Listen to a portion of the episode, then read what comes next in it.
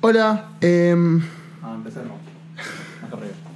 porque bueno, bienvenidos al primer episodio de Podmortem. No sin, no sin sus tropiezos, eh, estamos acá. ¿Por qué tropiezo? ¿Qué, qué Porque tropiezo? ya hablamos de esto. Ya no quiero. Ok. Pero ok, no, ok. Ok. Sí, pero lo que pasa No. es que nadie, hasta ahora nadie lo escuchó, nosotros lo hablamos. Pero no importa. No Man, yo no lo escuché, Es me como chupo un huevo. Adentro de casa tenemos los problemas y para afuera. Solo déjame terminar esta- este pensamiento. Ok, bueno. Hola, bienvenidos al primer episodio de Podmortem. Yo me llamo Manuel Satanás. Yo soy ese Glyn. Estamos hablando de sus usuarios de PS Network, supongo, para grabar Sí. esto. Aunque yo no tengo todavía una PlayStation, pero será resuelto. Eh, eh, en nuestro primer episodio decidimos llamar a alguien que supiera realmente hacer lo que nosotros estamos intentando hacer. Sí. Entonces vino. Vino eh, Andy, vamos Las Palmas Sacal. Eh, a mi juicio, el tipo probablemente más talentoso que yo conozco. Sí, en lo global. En creo lo que es global creo que es como el no, no quiero no quiero usar un superhéroe eh, es como no sé quién es, quién es completo pero no es tipo Superman Ah. Icon No, no lo tenés No, sí, sí, lo sí, tenés sí, sí, bueno pero- estuve leyendo Young Justice es como Icon no No, para mí. eh, es como es como el Capitán Marvel Andy Claro, exactamente, Capitán Marvel. Eso es. es como el Capitán Marvel de la moviola Andy. Espera, eh, ese. ¿El supermercado? Ah, bueno sigo sí. Eh, y lo mejor de todo fue que vino con, con su señora, con Gaby, que a mí me cae re bien, es una, tipo, una copada total. Y vinieron y nos dieron como una clase de argumentación dialéctica y filosofía que yo no me esperaba, la verdad. Es más, al escuchar este capítulo se van a dar cuenta de que no hablo durante la mayor parte porque estoy escuchando todo lo que Sí, pasa. fue muy, muy intenso y muy este, con mucha seguridad, muchas cosas. Y eh, se, se tocan mu- muchas ítems, creo, Sí, sí, sí, sí, dentro de, de una cuestión filosófica, no, no adentrando en, en, en, en cuestiones teóricas. No, no, no, no, no, sino todo bastante bajado a tierra, como realmente... Sí, A mí, me, quizá- a mí me fascinó, yo la pasé increíble esta no, charla, fue, la verdad. fue genial. De, eh, Fue increíble. Y de hecho lo que me dio ganas de seguir charlando con, con, con Andy, este un poco más eh, este tipo de cosas. Y aparte, tuvo esto. Bueno, igual ya se va a escuchar, creo que no. No, bueno, sí. eh, así que, querés, vamos, esto es una intro, ¿correcto? Sí, estamos, Bueno. estamos probando una intro. que es Estamos, una intro. esto lo hace Nerdist, chicos. Sí, la verdad es que esto lo hace Nerdist. Y lo estamos haciendo, Mark Maron también lo hace. Sí, es verdad, lo hace Mark Maron. Y a Obama fue el de Mark Maron, así que sí, tal cual. Estuvo- traza, traza un para y, y la estuvo, reagitó. eh, en Nerdist estuvo. ¿Quién estuvo el otro día, grosso? No sé un montón que no escucho Nerdist, yo no sé quién es. Eh, ¿Quién estuvo? Yo tengo acá y, a veces no lo escucho y simplemente Es muy fácil no escuchar ese Nerdist Es un podcast. podcast, es Sí, otro podcast. es como uno de los grandes podcasts. Sí, que lo hace Chris Hardwick, que es un chabón. Keith Harvey, que es, el- es la personificación de lo que es copado Ah, hoy día. estado Ian McKellen. Oh, man, en serio, O sea, tengo que escuchar. Obama es- Increíble. Obama es nada. claro. ¿Sabes cuál me gusta mucho? El de Brian Michael Bendis a mí. Sí, sí, lo escuché. Porque es un gordo hippie. ¿no? Tuvo, le- tuvo Andy Samberg. hace Sí, ese lo escuché, lo escuché. Pero estuvo dos veces, estuvo y volvió a Sí, no, lo ahora. escuché, lo escuché hace un par de semanas. Eh, sí, Bueno, así que eh, este es el primer episodio de nuestro podcast. Nuestro podcast se llama Podmortem y lo pueden escuchar en SoundCloud y en iTunes y en un montón de lugares. En Evox y algo Sí, lugar, estos, esos se ocupan- buenas. Ah. Y llegó nuestro invitado, así que ahora vamos Claro, a porque en cerrar. realidad nosotros eh, grabamos la intro de, del anterior y, y estamos cuando grabamos el nuevo. Es como radio en vivo, pero sin nada, o sea, lo que nada estamos que ver. grabando ahora en realidad es sobre algo que pasó en el pasado. Pero vamos a grabar hoy ya no entiendo nada. Bueno, Andy Sacal, Gaby Clear en el primer episodio de Podmortem, escúchenlo y los quiero mucho. Un besito. Buena suerte.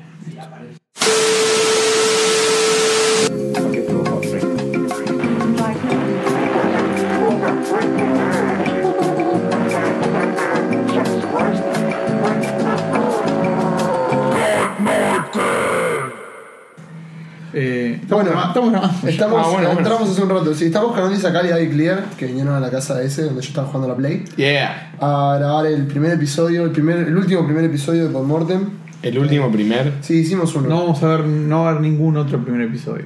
Ya hicimos uno, Wow. pero lo sacamos como episodio cero, con cortes. Todo Eh, puede llamarse primer episodio. Es que yo, yo- esa era mi primero idea. Primero B. Oh, esto es un condominio de episodios. Condominio es un preservativo, ¿no? No lo sé. Siempre pensé que Condominio. condominio es un preservativo. Condominio es un lugar para mí. En el SimCity 2000, el condominio era. Buscalo, buscalo, que era el, condominio era como una cúpula. Qué boludo. Oh, eso, realmente. Es lo único que sé para mí. Condominio. Condom Inio. La otra vez, de hecho, el, el episodio perdido contenía 40 minutos del Metal Gear. Hablado. La historia oral del Y Metal esto, Gear. esto la idea es transmitirlo, se transmite en vivo. Esto sale grabado. En, vi- en vivo no. En ¿ves? vivo- Sería raro, digamos. Sería. Estamos ahora en vivo. Yo creo Esto está pasando en vivo, yo Esto, estoy acá. esto, esto está en vivo. Sí, nosotros también. Hola. Ah, bueno, la primera frase filosófica de hoy es: La vida es en vivo. Oh, mentazo. Y la, la vista es HD. Estás a pleno. Filosofía. Fra- frase de un oftalmólogo. Me gusta. Y es intransferible ¿El qué? la vida y la vista. No, es transferible. Económicamente ¿Cómo es se- transferible. ¿Cómo hace para decir tipo, no, no, mejor vos viví mi vida, yo me quedo acá sentado? Y William Wilson, el cuento de Edgar Allan Poe. O Fanshawe, el de Paul Auster. Que el tipo le termina viviendo Ah, la verdad. vida al otro. ¿Vos lo viste ese? Sí. ¿Lo viste o lo leíste? Creo que lo leí. Era el, el del escritor. ¿Ese cuál era? ¿Ese? Fanshawe. Fanjo. ¿Es de, ¿Es de trilogía de Nueva York? Sí, es el último. Entonces sí lo. Excelente. Sí. Tengo esto y no sé qué hacer. Bueno, está bien. Eso se parece cuando una janija vino y me dijo, tengo las zapatillas y una bolsa, ¿qué hago? No, no, pero Yo me río, pero no soy ¿Puedes abrir, esto? ¿Puedes abrir esto? A ver. Yo puedo ver. A ver, Retrasado. vamos, vamos a explicarle un poco a Manu. Gracias. Madrid es aquel que es como guía Boy Scout. Ok, tengo una amiga que es Madrid. Eso no lo- Madrid. Madrija. Ah, ma, eso. Madrija, no Yo es tan so- difícil. Yo solo hago chistes. Está bien. No sé qué significa. O sea que tiene a, a su cargo un, grupo, grupo de pibitos. niños, sí, eso lo a sé. veces pueden ser más grandes. ¿Vos fuiste a Madrid? Cuatro años. Habrá sido un gran Madrid. Lo fui. Habrá sido un gran Madrid. Y, y Me, seguiste. me pedían los grupos, me decían, queremos tener a Andy. Yo fui el peor Madrid que existió. eh, En zona sur. En zona sur fui el peor y Argentina fue el peor. ¿En qué comunidad? En, Eh, en Britajim. en Britajín. ¿Pero qué? ¿Te, te cogiste una janijada? No, no, no, no, porque iba tipo. Eso está muy mal. Iba los domingos, aparte que tienen 5 años. Primero que tomaron una muy mala decisión. Me eligieron a mí para estar los domingos con niños de 5 años. No era buena idea. Y en- a, los- a mis 17, que era tipo mi pico de drogas, ¿entendés? o sea, era como todo. Este niño es como una pelota. ¡Te tiro este niño! No entiendo cómo Ah. alguien pudo decidir una cosa Muy así. suave. tu problema fue tu coordinador. Claro. Alguien tomó No muy malas tuyo, no decisiones. es su problema. No, porque se bajó alguien. En mi comunidad todo andaba bien porque mi papá era el presidente. Ah. O sea, estaba totalmente dominado por nosotros, éramos, éramos como los Kirchner. Luego, el director fue mi primo de juventud. No, era, una, era una sucesión de mi familia, la comunidad. Estamos hablando de endogamia y nepotismo y su juventud. En, una hora. comunidad de no las más grandes de, de Buenos Aires, digamos. ¿La tuya? No, la tuya. No, no es la más grande, no, para nada. Pero, Es- es pequeña y Pero es- que para mí es una comunidad de gente muy particular. Yo conozco, la gente que conozco, no conozco mucha gente. Ah, pero bueno, conoces vos- bastante. Pero estás vos, eh, Gaby que sale sí. de ahí, Kibui sale de ahí, Sí.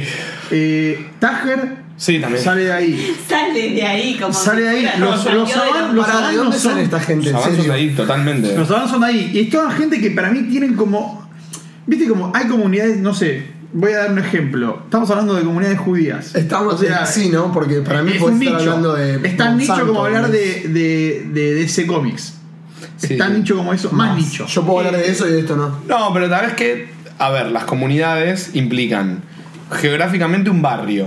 O sea, si vos me decís, eh, yo era Madrid en Britajima, hay dos opciones. O sos de zona sur, o sos un delirante que por algún motivo te tomabas un tren y dos bondi para sí. llegar ahí porque no tiene sentido. Sí, hay- hay pero, eso. pero ya entonces implica eso.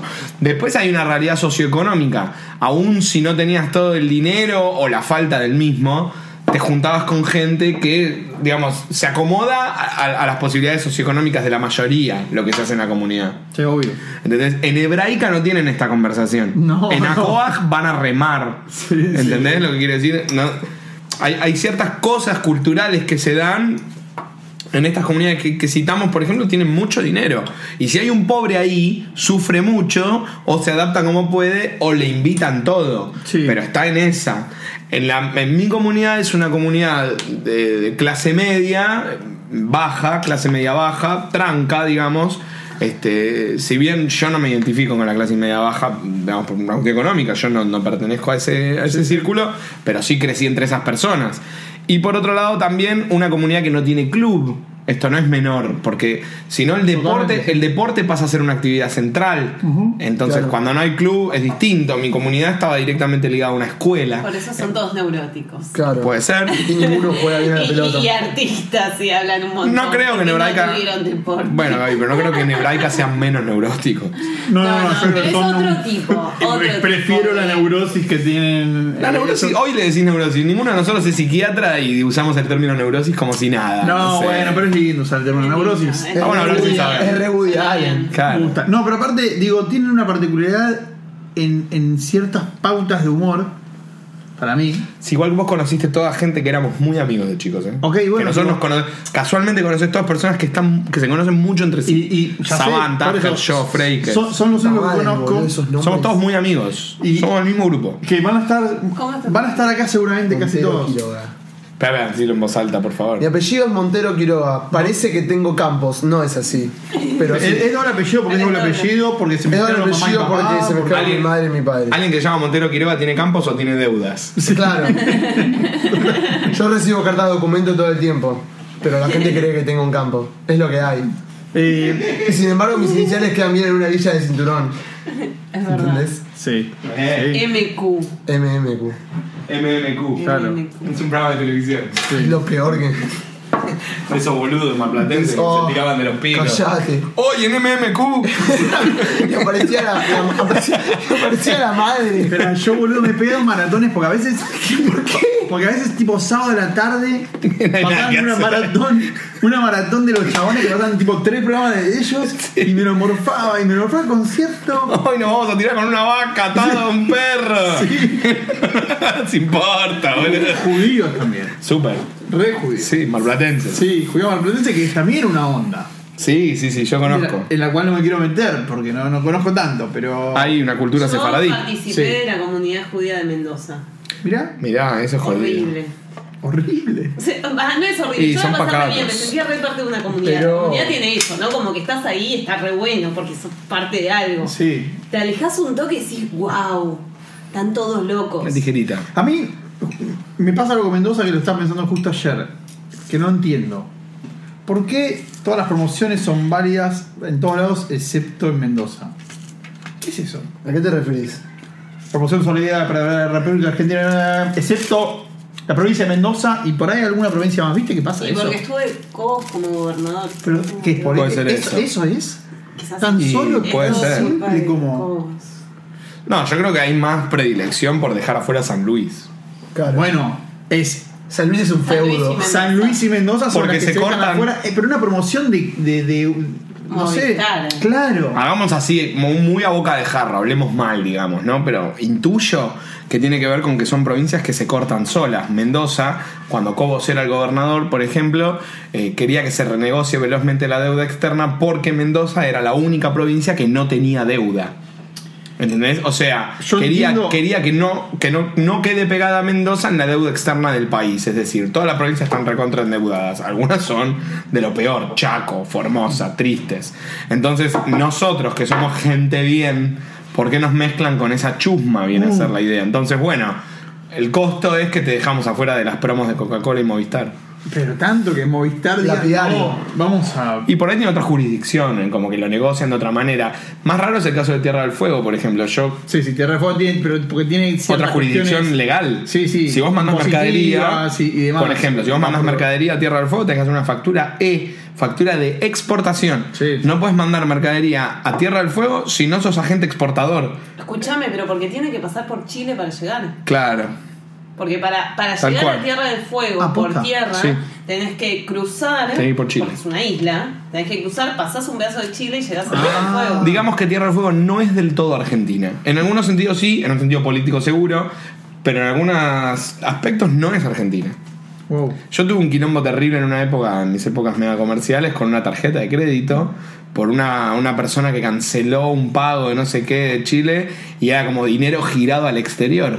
Claro. Las ¿Entendés? épocas comerciales me reintrigan a mí. A mí no. A mí sí. Te he escuchado. A vos no porque la viviste. Te oí hablar mucho de un pasado judío-textil muy interesante. Para mí, Judeo textil es un término que te. Que te muy fuerte. Yo diría textil judío, man. Judeo textil. Pero muy, Lo textil está primero. es muy lindo Julio Textil. Bueno, va- vamos a vender eh, metros de tela con la Torah impresa. Sí, sí. Anotalo. Es muy bueno eso. es un metrito de Torah. A mí, a mí una cosa que, bueno, yo tengo como un PhD en, eh, en, en turcos, en, en judíos sefaradí. Yo no soy sefaradí, pero tengo como un PhD. Como e- esos que van tipo al Congo a ver ciertos animales, cómo se comportan, yo hago eso con, con los turcos. Y hay una cosa que me gusta mucho que pasó últimamente, que tiene que ver con los judíos, yo diría más de, más de flores, que Migraron hacia zonas más chetas. no, pero más allá de eso, la relación que empieza a ocurrir entre, los, entre la comunidad judía sefaradí y la comunidad coreana. Ah, muy es una cosa Pará, pará, pará, ¿cómo es eso? hermosa eso. Porque los coreanos están muy metidos en, en- no, no todos los coreanos, ¿no? Pero digo, hay una comunidad coreana muy, muy metida en el negocio textil. Y los judíos sefaradí. Chinos también. Pero los coreanos son más fuertes Sí, en, pero- en- en- en poder económico, Sí, creo. claro. Y, y tienen, son Del como sur, ¿no? Muy, muy Aclaremos. fuertes. Sí, sí, sí. El, el norte, si Tierra del Fuego Sí, sí, es sí, una isla, el norte es otro planeta, boludo. Y, hay, y me ha pasado tipo de ir a, a fiestas así y que están turcos y coreanos. O sea, judíos, turcos y coreanos. Es Una linda junta. hermoso. ¿ves? Bueno, es lo que hace un tiempo fue la junta, y existe fuertísima, si te me... Bueno, ¿tus sí. padres les alquilaron los departam- el departamento a unos? ¿Eran coreanos? Sí. Y no es casualidad. Y el local de al lado de Mataderos también, a un coreano. Y bueno, no solo eso, sino te iba a decir antes que hay, hay dos culturas que se tocan muchísimo, en especial en Buenos Aires, que son la, la cultura judeo-sefaradí. Aclaremos que sefaradí también es un- significa literalmente español. Sí, sí, o sea, sí, está mal usado. Sí, porque porque los, hubo una corriente migratoria, primero judía, que vino de España, y en general física y culturalmente eran parecidos a los que luego vinieron de Siria y Líbano por la ocupación mora en España. Claro. Entonces los que eran los judíos sefaradíes que llegaban primero eran genéticamente de origen venían, árabe. venían de esa zona. Cuando sí. empezaron a venir estos tipos que eran de Siria y de Líbano, los miraron y dijeron, ah, son sefaradíes. También lo mismo esto de decirles turco, que es porque venían con un pasaporte del Imperio Otomano, que es el que dominaba la zona, pero no son de Turquía. No, de no. hecho, yo no sé si hay algún judío de Turquía, yo no conozco ninguno. Eh, justo, No creo que haya. creo, entiendo yo, me parece que mi suegro es la familia de Jerusalén, el apellido. Sí. Me, entiendo que son de Turquía. Igual puedo estar diciendo cualquier boludez. Bueno. Pero creo que tienen familia en Turquía. Esto era un podcast de videojuegos. ¿Era un podcast de videojuegos esto? ¿No era un podcast de videojuegos? No, hablamos de videojuegos y No hablamos soy el de más indicado. Yo no. quiero que hablemos de Prince of Persia y lo que me contaste La hoy porque fue como la iluminación más fuerte que tuve por lo menos en la semana. No, lo tiene que contar Andy porque Sí, pero, no, pero digo, vamos a poner tu micrófono un poco más. Este, Así, Más así habilitable. Porque veo que cuando hablas vos, el- mujer. la onda es chiquitita. Porque sos mujer. No sé. Claro, porque soy mujer. Ni una menos. En fin. Ni una onda menos. Bueno, Ni una menos. para que no nos vayamos con los judíos sefaradíes, yo quiero que cuentes la anécdota de Prince of Persia porque me pareció así como Nada, bueno, ustedes, vos seguro el, que jugaste Prince el of Persia. pensamiento a todo- a filosófico todo más profundo sí. del videojueguismo de la historia. Traté de darle una metáfora, ella me contaba de una, de una situación personal, un dilema con una vieja amiga, viste, que no se entiende, una, una pavada, no, no pasa nada. Pero la cuestión es que yo le decía que a veces es como que para ganar la batalla hay que dejar de pelear. Sí. ¿No? Como que a veces consiste en eso. Y el ejemplo que es lo que yo llamo el cuadro de El Prince of Persia, que tiene que ver con, en el, en el que era el nivel 3, había un espejo. Sí. Y vos tenías que saltar a través de él, era la única manera de terminar el nivel. Sí. Pero al hacerlo, este espejo, que se ve que tenía algunas propiedades mágicas, lo que le hacía al Prince of Persia era separar la sombra de él. Y, y la- él continuaba a través del espejo la- para el otro lado, pero la sombra se iba para el otro lado con los mismos movimientos. Eh, Espejaba, pero al revés. Lo espejaba, claro. Sí. Y se iba para el otro lado. O sea, él se distanciaba de su sombra. Sí. A partir de ahí, la sombra, nivel por nivel, le iba complicando la vida. Es decir, por ejemplo, donde él llegaba a un lugar, venía la sombra, viste que había que pisar como unas cosas que activaban Sí. puertas o las ¿Qué desactivaban. Persia estamos hablando? Uno. Uh. Lo más viejo que puedas pensar. El primero de todos. El que, le, pon- el que le ponías mega hit en el DBS para activar los trucos. Exactamente. Sí, sí, sí. Este, Qué bien. qué bien. bien, este, cuando Otra vez. mega hit para activar los trucos, chicos, si alguno se baja, se puede bajar? Sí. Se debe poder. Se ve por jugar un teléfono. No, no, no, no, pero baja. Ah, hubo dos, se, puede bajar el, el, No. DOS Box. Vos, que sos jovencito, Manu. Bajate el DOS Box y están muchos, muchos juegos que no jugaste. Y como este, por ejemplo. No, no, es un gran juego y además es un gran juego hecho con muy pocos recursos y muy inteligente. Es un juego hecho, hecho con mucha inteligencia, está lleno de trampas y cosas y unos gráficos muy atractivos. Eh, tiene tiene un, un- un diseño de niveles muy, muy, muy. Bueno, tan hermoso que ha subsistido hasta hoy. Es un clásico, Después eh. Claro. hicieron una película con el chabón de Secreto en la Montaña. No, después hicieron muchos Jake otros Gyllenhaal. juegos. Exacto, nunca sé cómo decir el apellido. Jake Gyllenhaal. Y tiene una hermana que es Maggie Maggie Gyllenhaal, una gran actriz hermosa. Está en la. La secretaria. la- La secretaria, claro. Claro. Bien. Y en la de Eh, la sombra del Prince of Persia, porque no tiene nombre, se llama Prince of Persia, ¿no? Sí, sí, sí, Prince of Persia. Es como el Prince of Tennis, pero. Sí. En fin, este. La sombra le complica la vida durante todo el juego. Es decir, vos, por ejemplo, en un momento vas a pasar por una puerta, no sé qué, vas a salir, pero aparece la sombra y le activa para que le Y baje. activa todos los mecanismos y todo. Y es un personaje siniestro porque además era un juego cuyo audio era patético, como en esa época, las placas Sí, esas, sí. ad- bueno, esas cosas. Y, y no habla nada, es muy siniestro, ¿no? Como que aparece es una sombra, le pisa y se escapa, ¿viste? Le caga la vida. Pero en el nivel Si me 7, enseñaron también, sí. en el nivel 7, uno antes de terminar el juego, él tiene que avanzar y enfrentarse a la sombra. Es decir, face to face, combatir. Sí. Y siempre que tenés que combatir con alguien en el Prince of Persia, automáticamente el personaje que hace saca la espada. Sí. Existe la opción de guardar la espada, cosa que no te conviene utilizar en ningún momento del juego porque guardar la espada y te matan. Te dan un espadazo y fuiste. Sí. Bien, cuando tenés que pelear con la sombra te encontrás con esto. Ni bien saca la espada, la sombra a modo de espejo saca las- la, espada igual, o sea, sincronizadamente igual que él. Y cuando vos le tiras un espadazo, te tira un espadazo exactamente igual. Lo que vos le sacás de energía a la sombra es lo mismo que te sacás a vos mismo. Cada vez que le das un golpe, le sacás lo mismo que a vos. Cuando terminaste de matarla, te matás a vos mismo. Claro. No hay forma de pasar esa parte, excepto Guardarla. guardando la espada, que en espejo la sombra guarda la espada exactamente igual, y corriendo hacia la sombra. Una vez que corres hacia la sombra, se fusionan y ahí pasas de nivel. Es, medio- es bastante épico lo que está Poético. Es muy Es épico y es muy poético y para mí eso es lo que hizo que el Prince of Persia sea uno de los clásicos de los videojuegos.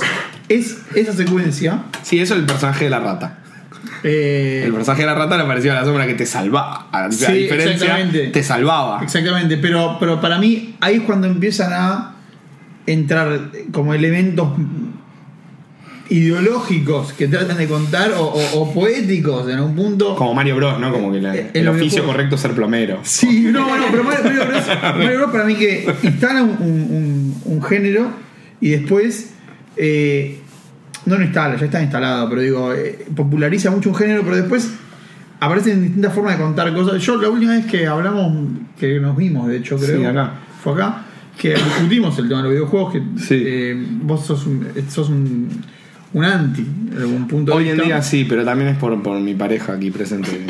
No, no lo mencionaste en su momento y ahora estás- Sí, la militancia anti-videojuegos. No, Pero, no, no, te, está ver. tirando, te está tirando una culpa que no la tiró cuando estuvo acá conmigo. Muy bien, muy bien. Hiciste bien, mi amor. Está bueno que lo digas cuando estás vos presente y no cuando estamos No, solos. obvio, obvio, obvio. Sería peor al revés. Eh, No, pero igual ya hace mucho que me controlo con esto, inclusive antes de conocer a la Gaby. Tiene que ver con esto de que yo creo que los videojuegos responden a un esquema de ansiedad que tenemos, que nos, nos tienen como. eh, nos dan estímulos en forma constante. Entonces nunca bajas un cambio en tanto tengas un videojuego ni sentís la necesidad de hacer otra cosa. bueno, pero eso si sos un adicto fuerte, digamos. ¿Y quién no es un adicto fuerte de los que juegan videojuegos? yo hago otras cosas y juego mucho videojuegos. Mientras juegas videojuegos haces muchas No, cosas. no, no, no. Yo tengo mi momento de llegar a, no sé, llego acá, hago toda mi vida, estoy, Steffi se, mi novia se va a dormir. eh, listo, es la una y media de la mañana y digo, me voy a tomar una horita y media y me juego un ratito al, Bat- al Batman Arkham Knight. Es mi horita y media que me puse a jugar y listo, y lo disfruté y después me fui a dormir y hago eso. Pero por, eso, ser. Hay eso, mucha gente que eso no es. tiene esa mesura. Ok, pero eso porque soy un Tal gamer eh, comprometido con lo que hago como gamer, ¿entendés? Sí, porque el, el gamer no. Porque el gamer no. Grabá eso. Tuviste un. El Menia se ve medio raro. No, Mina se ve un carajo. El gamer no comprometido le pasa. Ok, ok, Gustavo. A ver, el gamer no esto compro- está yendo. ¿Sabes quién es gamer no comprometido? Mi mamá. Mi mamá. Que, que juega. eh, debe estar escuchando Terapia, esto en este momento Café, en vivo. No, Candy Crush. Candy Crush.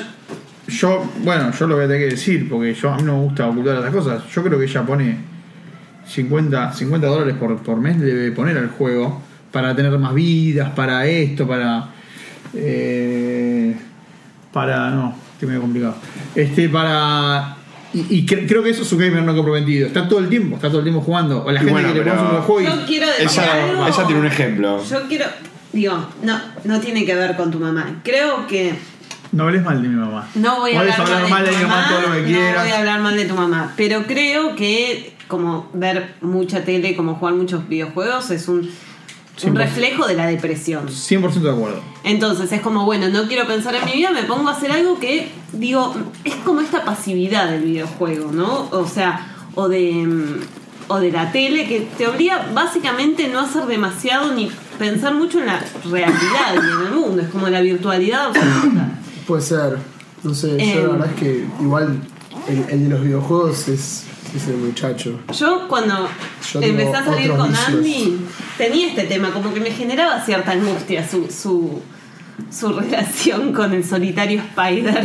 Bueno, bueno, pero, pero, pero es, es- Ah, ah, Y no Andy. Entendí muy bien por qué. Y mi vieja me cuenta mucho tiempo después, me dice, no, sí, porque vos te acordás lo que pasó con el solitario, que me lo tuviste que borrar. Y yo había borrado completamente esa escena donde en un momento de mi madre muy, pero muy oscuro, no hacía más que jugar al solitario. Y en un momento le dije, mamá, ¿qué hago? ¿Te lo borro? Me dice, sí, sí, borrámelo, no me digas dónde está. Y mi vieja, no sabiendo un soto de computación, lo encontró.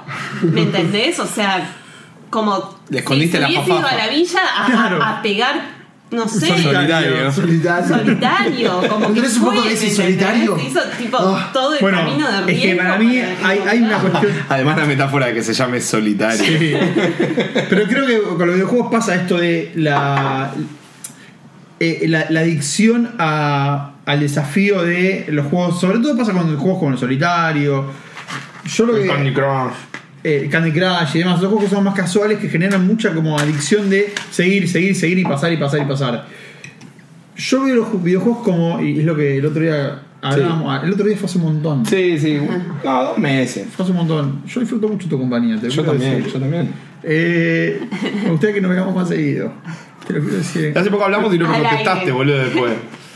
Uh, No me acuerdo. Oh. Me, me- me pasa eso. Comprometete. ¿Fuiste a ver a Barbacoa? Me, me pasa eso. No, no. Claro. Ah, yo- y ahí, ve- ves varios amigos. Ah, claro, no solamente. Ahí verías él. varios amigos. Ahí, ahí, eh, estoy, estoy fallando en muchos, en muchos costados. Eh, Sí, creo que con el videojuego yo lo veo como una. Como un, yo lo veo como una cuestión artística muchas veces el videojuego. Y y una, una forma de contar historias, o contarme algo, o transmitirme algo muy, muy particular. Como yo el otro día eh, le contaba a Andy que, que discutimos muchos videojuegos me hacen llorar, me, me conmueven. Y vos te reís, pero es verdad, boludo, diciendo. No, es que hay un arte. No hay duda que hay un arte, boludo. Hay un proceso, proceso artístico, por supuesto que hay, porque hay música, hay, hay un diseño, hay, hay muchas cosas. Incluso en el en Candy Crush hay, hay arte involucrado. No hay duda que hay arte en todo. Hay un proceso artístico, Pero digamos. el arte, digo, lo hace el, el diseñador del videojuego o lo haces vos. Para mí ese es el punto, donde vos, digo, simplemente tomás ciertas limitaciones que te da el videojuego y hay cosas que no podés hacer, digo, con, con el Batman, Sí. no podés eh, tirarte la pantalla y agarrar, o sea, es como que estás limitado a ese mundo preconcebido Pero- pero- del Batman. Pero es como ver una película en ese aspecto. Pero estás Sí. más. Sí. Pero tenés menos limitaciones que una película. En la película simplemente estás eh, viendo algo y te están contando una historia. Acá hay- también te están cont- contando una historia, pero donde uno tiene como cierta interacción y donde uno se compromete un poco más a veces con qué está pasando y la forma que está pasando. Y creo que hay como una educación o una cultura que uno va adquiriendo, como todo, en esta forma de ser este, atravesado por ciertas historias o intervenido, o vos intervenís en ciertas historias. Hay juegos que son más como Interactivos. más interactivos en el armado de esa historia y en lo que te termina pasando a vos con eso. Sí. Eh, creo que es, es- es muy amplio, no es tan simple como por ahí. No, igual, qué sé yo, a mí también hace mucho dejé los videojuegos. Cuando era más chica me gustaba más. Pero creo que vivimos en una cultura donde las historias le pasan a otro. Que pasa con el videojuego, como con las tele, con- como con las series. No, no tenés que hacer con tu vida, entonces ves una serie y después cuando te juntás con gente que no hizo nada, te pones a hablar de la serie. Digo, nos pasa a todos. Te Y quedas afuera, cuestión digamos. Donde las historias como creo que tenemos este preconcepto de un mundo muy simple, donde no pasa nada, donde estamos tan protegidos que tenemos que buscar la aventura en, o- en otros, en Batman, en, en True Detective, en cualquier cosa. Vos estás, ta- me estás tratando de decir como un mensaje de. Ay, me sentí fantino. Sí, sí, sí. Para, para, vos me estás diciendo. Vos, que- lo que estás diciendo es que de alguna forma lo que estás diciendo es cada uno debería generarse sus propias ficciones y no Sí. estar- porque es una frase que vos me dijiste por eso estoy como parafraseándote a vos de una Y, forma sí. Y, y a mí me resonó mucho cuando hablamos la otra vez que vos me dijiste eso ¿Tenemos que jugar rol entonces? no Ah. Sí, tenés que jugar rol con tu vida. claro Oh. Claro.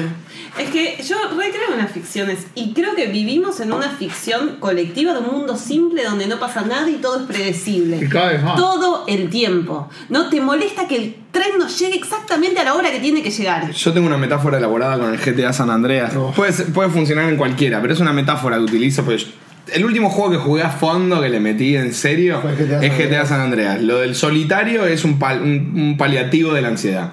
¿Entendés? Cuando no sé qué hacer, generalmente me encuentro jugando al solitario cuando tengo, por ejemplo, que entregar una nota o algo así, tengo que escribir algo y como no me quiero enfrentar, por algún motivo me jode, me da miedo, mm, no quiero enfrentarme a la posibilidad del fracaso, no sé qué, y de pronto me encuentro, o casualmente abriendo el solitario. sí sí ¿Entendés? Como, ay, no quiero pensar.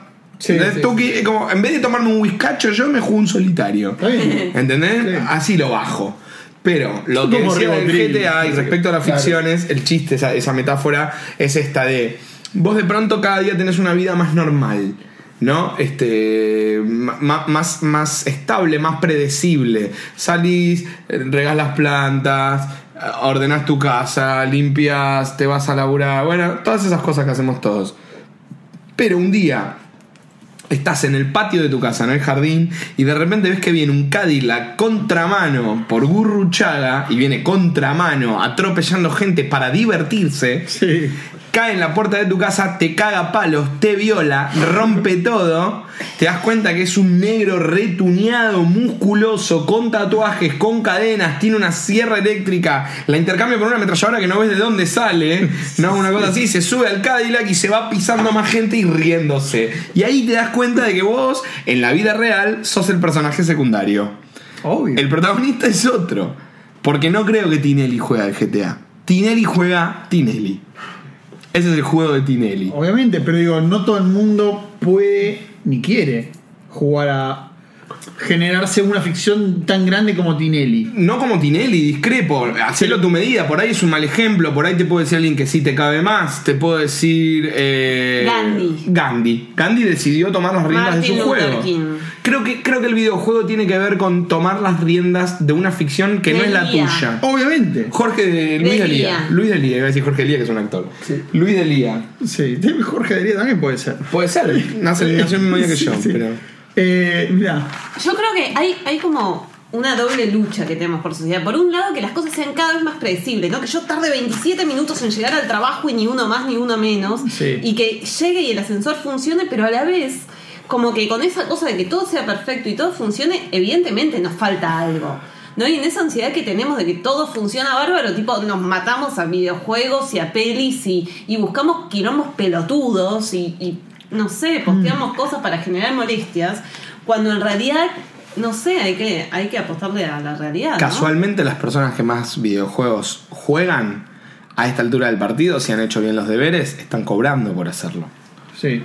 ¿Entendés? Y de hecho ya se ha generado una tendencia muy curiosa. Este, por más que jugar juegos, me encontré viendo esto y dije, ¿qué me está pasando? Se lo mostré a Gaby. Viendo escenas del GTA V en YouTube. Yo no Sí. tengo el GTA V. Let's play de Let's juegos. Eh, te- de hecho, lo estuvimos haciendo antes de grabar esto. Estuvimos viendo un let's play de un juego que les quería mostrar a él. Claro, pero gente. Pero gente que. está- juego que no tenés. Pero No, ti- no, ti- no, ve, a ver, juego que yo no conozco y sin embargo yo tengo una, una prima de mi novia que es más chica. Eh, ¿Qué? No, nada, estoy, estoy intentando subirme de nuevo al tren genealógico ese que Eh, eh, no, es fácil. Llega- pero perdón, en defensa de Manu, hemos llegado a los videojuegos de lo que querías hablar. No, no, no era lo que quería hablar. Yo tiré. Claro. Lo que pasa es que cable, porque- por ahí no esperabas que, que- que el abordaje de la situación de los videojuegos sea este. No, ni pedo. No, esto está parece buenísimo. interesante igual. Pasa que ya pasó por tanto. Es como está muy raro. Ah, tengo, tengo, tengo una, una, una primita, digamos, que es una prima de mi novia, Sí. que tiene, no sé qué edad tiene, pero en este momento, pero debe tener 15 o 16 años, creo yo. Sí. Entre 14 y 16, ya crece muy rápido. Y, Más rápido que antes. Y lo que, lo que tiene es que eh, me cuenta que tipo mira mucho Let's Play, o sea, mucha gente jugando videojuegos en YouTube, se la pasa mirando eso, lo cual digo, qué bueno que esta piba le interese algo que me interesa mucho a mí, de lo que yo sé que es Sí. videojuegos, Porque podés quedar como un Pero por. Pero no, no está bien. pero igual. por otro lado, eh, digo, qué, qué raro una que no tiene, no tiene play, no tiene nada, No, no, no, no, mis no hermanitos juega videojuegos, pero- nunca jugó Mis nada. hermanitos tienen 10 y Simplemente los 8 mira. años y miran eso todo Es el como tiempo. el boludo. fútbol, ¿no? Antes la gente jugaba al fútbol, Totalmente, después la gente totalmente. empezó a ver fútbol, después la gente empezó a jugar Al fútbol, fútbol y, y algo- después ahora tipo vemos gente jugando al fútbol por la computadora. Claro, gente que no jugando al fútbol. Que simula que juega al fútbol. Que juega jugar al fútbol. Después Sí. vamos a empezar a ver Wow. gente que, Que mira, mira. gente Que que está jugando al fútbol. Bueno, lo que Es lo está que diciendo. falta. Hay que hacer eso. No, no, lo que vos Gaby, estás diciendo es un capítulo de South Park de la última temporada que pasa esto mismo. No vi la última consiste, El capítulo consiste en eso, fíjate qué bien está explicado. Este, creo que es Kyle, lo confundo con Stanley. Kyle- el que tiene el hermano chiquito. Kyle. Eh, no, no, no, que tiene hermano chiquito es Kyle. ¿Sí? que parece canadiense. Es canadiense. El hermano de Kyle Ay, es canadiense, se adoptó. Kyle, bueno, Kyle contento con que los padres se fueron un fin de semana no sé dónde, decide tener un buen momento para divertirse con su hermanito menor. Ike. Ike. Like. Entonces, ¿qué hace? Instala un juego que sabe que le encanta en la PlayStation en una tele gigante y dice, la casa sola, nosotros dos, yo y mi hermanito, vamos a jugar toda la noche a este videojuego. Lo va a buscar a su habitación y encuentra a Ike frente a la computadora riéndose y divirtiéndose como loco. Y le dice, Ike, instalé el Assassinator, no sé qué, sí. en la PlayStation abajo, sonido envolvente, bla. Ike dice, no me interesa Sí. él queda como desconcertado. Lo hice todo para, para mi hermano. Se acerca a ver qué está mirando en la computadora Ah. y está viendo a un pibe que está jugando Al juego. mismo juego que él instaló abajo. Sí, y sí. le dice, pero Ike, instalé este juego abajo, ¿no querés venir abajo a jugarlo? No, no me interesa, le dice. Y sigue mirando a otro que lo juega por YouTube. Claro. Entonces no lo entiende. Al otro día va preocupado y comete el gran error de contarle su aventura a Cartman. Sí. Cartman, que es un gran lector de la sociedad. Ese es el, ese es el Es rol el- que juega como personaje es en South Park. Es, la, es, la, es la voz de. de, de Del de capitalismo. Matt sí, Stone, de no, pero es, masas. es la voz y la mirada de Ah, Matt del Stone y de. Trey Parker, digamos. Sí, es, la- es la mirada, de- es como la gente que. El furcio está en él, digamos. Sí. Los guionistas activan la serie por él. Exactamente. Bien, pero además socialmente, digo, en ese esquema viene a, jugar como una función de la inmoralidad llevada al extremo y qué podrías hacer si no tuvieras ninguna atadura de valores. es el que termina moviendo a mucha gente. De algún modo, claro, y funciona lo que él Siempre propone. funciona. Siempre funciona. De Hasta, algún hasta- modo. hasta el nazismo. eh, Sí, el nazismo en tiene, la tiene de un, tiene un gran olfato para la miseria. Entonces se da cuenta de que hay un negocio ahí. Y secretamente empieza a filmar la conversación que tiene con Kyle Claro, sí, sí. cuando hablan de un youtuber. Y empieza a subir a internet las conversaciones que tiene hablando de youtubers. Entonces hace un canal donde hablan de youtubers, otros, y es espía.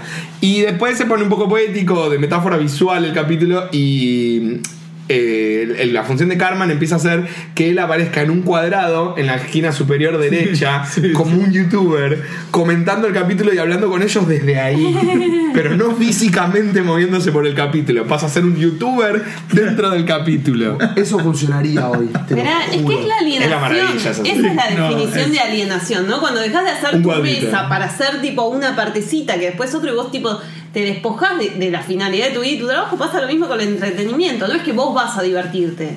Vos te divertís por intermediarios de. Bueno, ¿no? eh, creo que el- la gran gran mayoría de la televisión hoy pasa por eh, programas de tele- todo- salvo el prime time que está Tineri o está quien carajo fuera, es hablar de, o sea, De programas que programas hablan salir, de, de Otros Otro programas. programa, hoy en día pasa con Gran Hermano, ponele que hay muchos programas, o sea, toda una cosa alrededor de hablar de Gran Hermano, con Tineri, bueno, pasó y sigue pasando y va a Mamá, pero hay un vida. programa serio que sale de día dedicado a cómo va a ser Showmatch esa noche y lo que pasó en Showmatch la noche anterior. Sí, De hecho, lo que consideramos información, lo que consideramos data, lo que está pasando en el mundo. De pronto sabemos que hubo una ola de atentados, Sí. en- en- pero Sí, sí. Todas estas informaciones que nadie ha comprobado, nadie ha comprobado que esté viva Cristina, digo, ¿quién fue el último que la vio de nosotros? ¿no? Digo, no, no, no lo sabemos, está todo bien, le creemos, pero... eh, pero en fin, todas estas informaciones son repeticiones constantes, y si vamos hasta el fondo de la cuestión, de más o menos dos fuentes o tres que se pueden llegar a en algún punto contradecir entre sí. Esta es toda la información que, que disponemos. Totalmente. Y de hecho lo que tenemos que agradecer es que en estos tiempos son dos. Y esta, esta es el milagro de nuestros tiempos porque en los noventas era una. Era una sola. Sí. Y por eso funcionaba. Vos ibas al cine y elegías si ver la de Schwarzenegger o la de Stallone. Estas eran las decisiones a la hora de ir al cine en los noventas. No era tipo, che, cine de superhéroes o una tipo artística iraquí. ¿Entendés? que es por lo menos el, el- Digo, hemos ampliado el espectro. No sé si es muy bueno porque tenemos un espectro. Pero por eso digo, lo, lo que tenemos Sí. que empezar a ver, volviendo al punto inicial, es esta cuestión de generar como la propia ficción. La información que vos tenés que manejar es la información respecto a lo que le pasan a tus amigos o este tipo de cosas. Y tomar lo que es la data, la data de los medios, ¿no? Lo que viene ahí como una ficción más si querés, con incidencia en la vida real fuerte, porque otras ficciones han demostrado que sin ser reales pueden tener incidencia en la vida real. No, vale. Yo dudo mucho de lo que, de que podamos El- llamar real a lo que pasa dentro la de la gripe casa. porcina. Por ejemplo, pero, pero creo que igual- no, no igual- podemos llamar real a lo que pasa dentro de la casa de Gran Igual la, Hermano. la gripe porcina No, no. tengo, tengo mi información. Bueno, Ah, es bueno, ahí, pero las conspiraciones. Podemos, Bueno, podemos entrar en un. bueno, pero ¿por qué, la, por qué, por qué es una, por qué hay un auge de las teorías conspirativas, por ejemplo? Sí. Porque queremos que sea una ficción con incidencia en la vida real, digamos, Claro, queremos supuesto. jugar a esto. Pero todo es un llamado de atención por ese lado, de volver ficción tu realidad. Pero en ese sentido, retomemos a los autores que más nos gustan, o por lo menos a mí, imagino que un poco. No sé, si querés, los beatniks. ¿Entendés? Kerouac, Burroughs, esos tipos que han generado un marco poético. Totalmente, Este, Es la vida en lo que tratan de recordarte, el mensaje que sentís todo el tiempo en sus libros es, bueno, nada, evidentemente, fíjate que el, engaño de la fama y el, el prestigio nos hace pensar, yo tengo que empezar a escribir así. Y después, si lo pensás un rato, tenés que empezar, yo tengo que empezar a vivir así. No escribir así. Claro. Bueno, tenés que relatar esto que te pasa. Es que esa es la no tenés la obligación, tenés que hacerlo si te gusta, pero sí tenés la obligación de vivir fuerte, de vivir tu vida. Ya no se trata de estar fe- de ser feliz, se trata de estar presente. Porque el gran problema es que si bajás la guardia, de pronto sos Messi en el PES, en el Pro Evolution Soccer, de, de pronto sos Messi o te encontrás siendo Batman, pero no sos más vos. Y tu personaje era Obviamente. bueno, Bueno, era, era bueno. Obviamente, no, Para sí, mí- eso. Perdón, es, es como claro. el tema de la Matrix, ¿no? Es lo mismo vivir, o sea, tu cerebro per sí, igual si estás conectado a algo como a una mega tele o si realmente vos estás tipo saliendo a, no sé, luchar por un mundo mejor. Y creo que la respuesta, al menos intuitivamente, es no, no da lo mismo. Digo, hay algo que te pasa con la vida real que no te pasa tipo solo con la ficción. O sea, como que no parece tan fácil tomarte una pastillita y vivir otra vida que es la que pasa en los medios. Entonces digo, más allá de la ficción, la cuestión es cómo que esa ficción se, se transforme en algo sensible, tangible, Tal cual.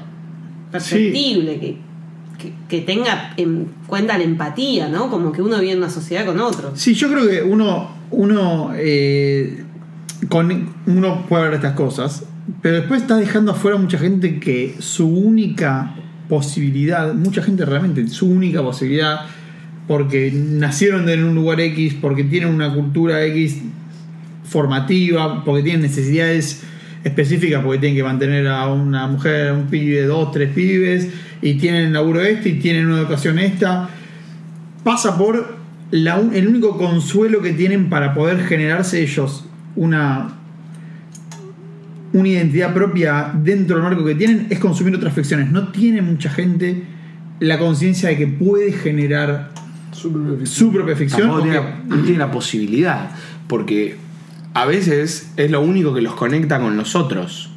las ficciones exer- externas. Las ficciones externas es lo único que tienen para compartir. Pero- pero nosotros podemos hablarlo y porque poder- tenemos la posibilidad de No, bueno, pero Sumarnos al juego, es un eh, pero digo, la- la gran mayoría. Espera, ¿cómo?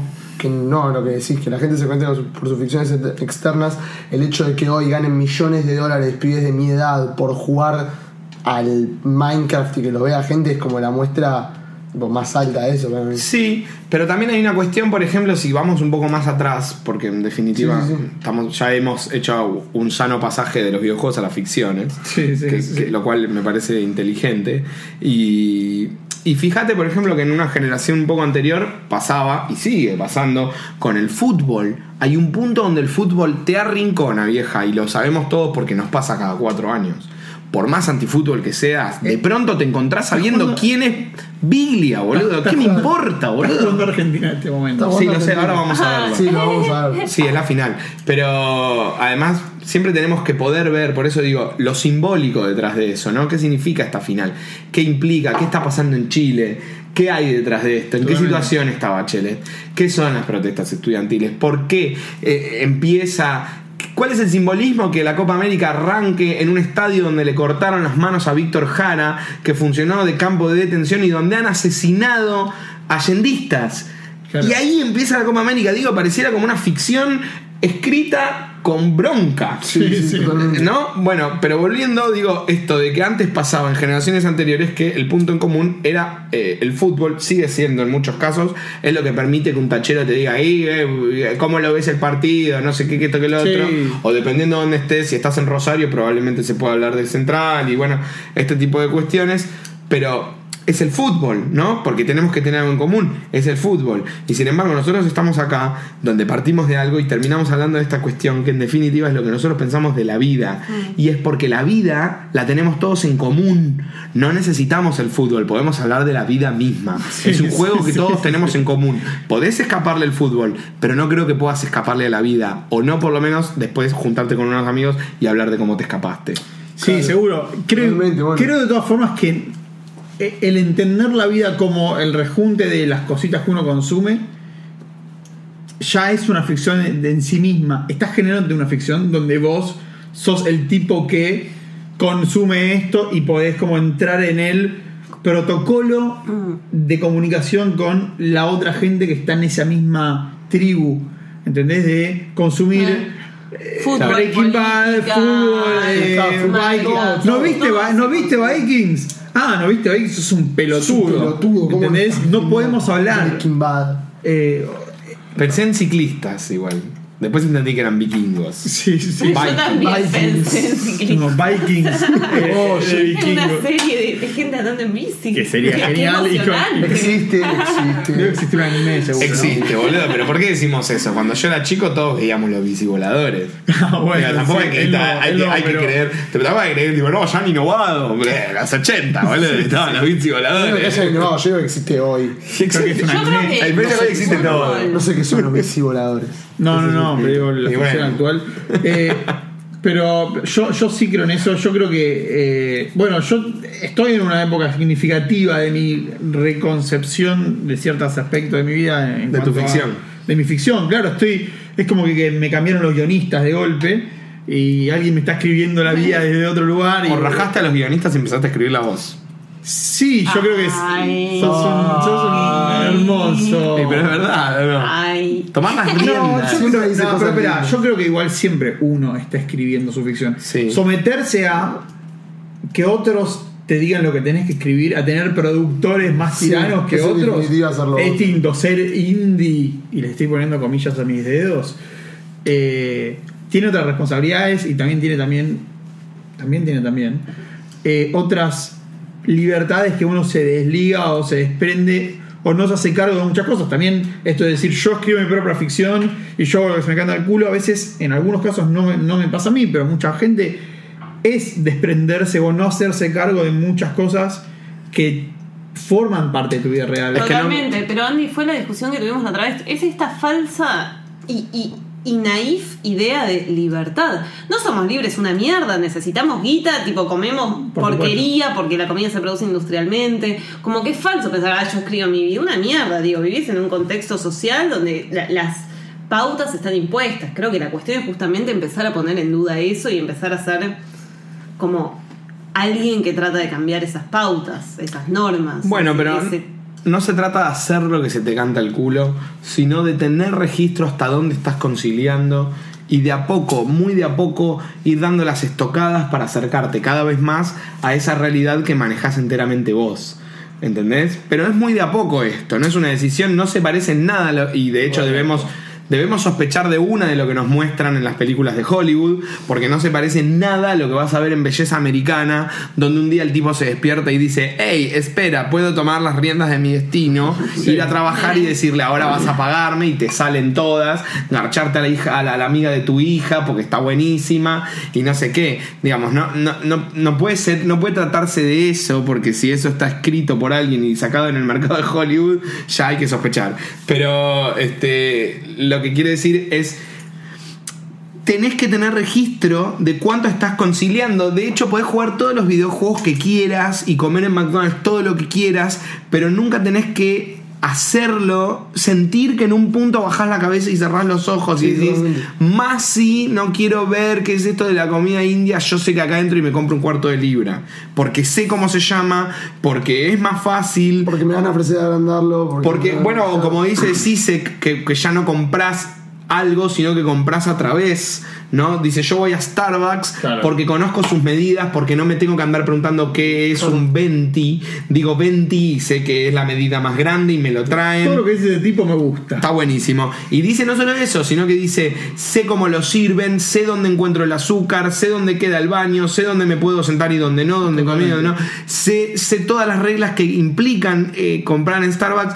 Sé, sé que ellos con mi vuelto lo donan y sé a dónde lo donan, porque me dan unos folletos que explican a dónde lo donan. Y estoy de acuerdo, o sea que comprar en Starbucks es también mi forma de donar. No es solo comprar un café, es mi momento... al- Perdón, es mi momento de almuerzo, es mi café, es donde dono la plata, es mi vínculo con gente más pobre, porque son los que me atienden, los conozco y les soy simpático, es a esos pobres que les quiero ser simpático, entonces yo vivo a través de Starbucks. Bueno, es la idea de no lugar, que digo, es lo mismo que el videojuego, vas a un lugar donde conoces tipo todas las reglas perfectamente, tipo, no sé, crucecita pa- es patada. ¿No? Agarras un lugar y te dan azúcar. Claro. Y vas en, Sí. en la China, en Nueva York, en Buenos Aires, sí, sí. y en Brasil, en- a un en- en Starbucks, China y son las que- mismas reglas. Claro. Tal cual. Totalmente. Esperá, ¿y tu revelación? Eh, no me acuerdo de qué estaba hablando. Tuviste Eh, un momento, un ¿quién cambio. escribe la vida? Frenaste en un segundo. Eh, Cambio de guionistas. no, no es que, no es que tuve una revelación, simplemente que Es que no la tenés. vivía. No, no, no. No se tiene, para mí no se tiene es una revelación. revela- no es que un día te despertás y te decís, ah, mi vida, esto, entonces Tal cual, eso. voy a cambiar tal cosa. Creo que uno vive como a veces, algunos tienen más necesidades que otros. eh, por eso me acordé, no sé, de, de, de esta- de una obra que se llama Los días de Julián Bisbal, no sé si la, la ubican. Creo que es de Cosa, pero no. Roberto. Sí. Me, me- me Robert. hizo pensar en David. mismo. Sí, Sí, no, pero no piensen ahí. Es un chabón que. No, cosa es el de la nona. Sí. Eh, bueno, no importa. No voy a entrar Importa, en, importa, en, cuéntelo. en, en- en Julián Bisbal. No, esto de la vida muy opaca, muy gris, dentro de lo que uno considere gris, porque para mí gris no es lo mismo que para un chabón que eh, labura en un comercio eh, en, Villa Domínico y tiene cuatro pibes, de un segundo matrimonio tiene otros tres, o sea, ¿qué es gris para mí? Para ese tipo son dos cosas muy distintas, pero digo, cuando en un momento yo empecé a sentir gris mi vida, solo por una cuestión de, querer luchar contra una insatisfacción vital, no solamente que tenía que ver con el trabajo, con uno empieza a tomar ciertas decisiones si uno tiene la voluntad y la suficiente cabeza como para entender que uno está insatisfecho y no creer que la insatisfacción es la regla. Totalmente. Eh, empezás a tomar automáticamente decisiones que te llevan a estar un poco mejor.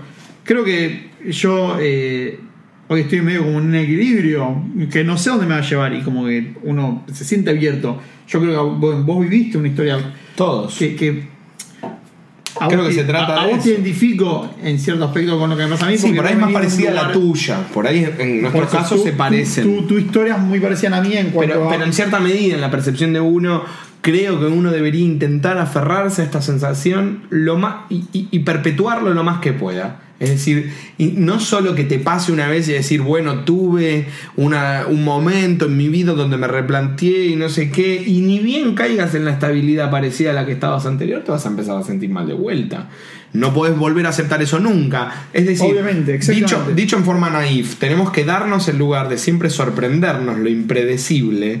Digo, porque si no pasamos a este juego que tiene que ver un poco con lo que decía Gaby, queremos predictibilidad en el plano de lo tangible, no como que siempre el subte venga a la misma hora, no me hagas llegar tarde al laburo, sí, no me hagas esto, no me hagas lo otro, que no, que, se- que no se me corte la luz, que nunca me, me golpee nadie, que no me toque en el cuerpo, que no, que toda esta cuestión, predictibilidad, ¿no? Que sea siempre lo mismo para dejar el argumento de la sorpresa para la serie que me miro a la noche. ¡Uh, no me vi venir ese giro en el guion!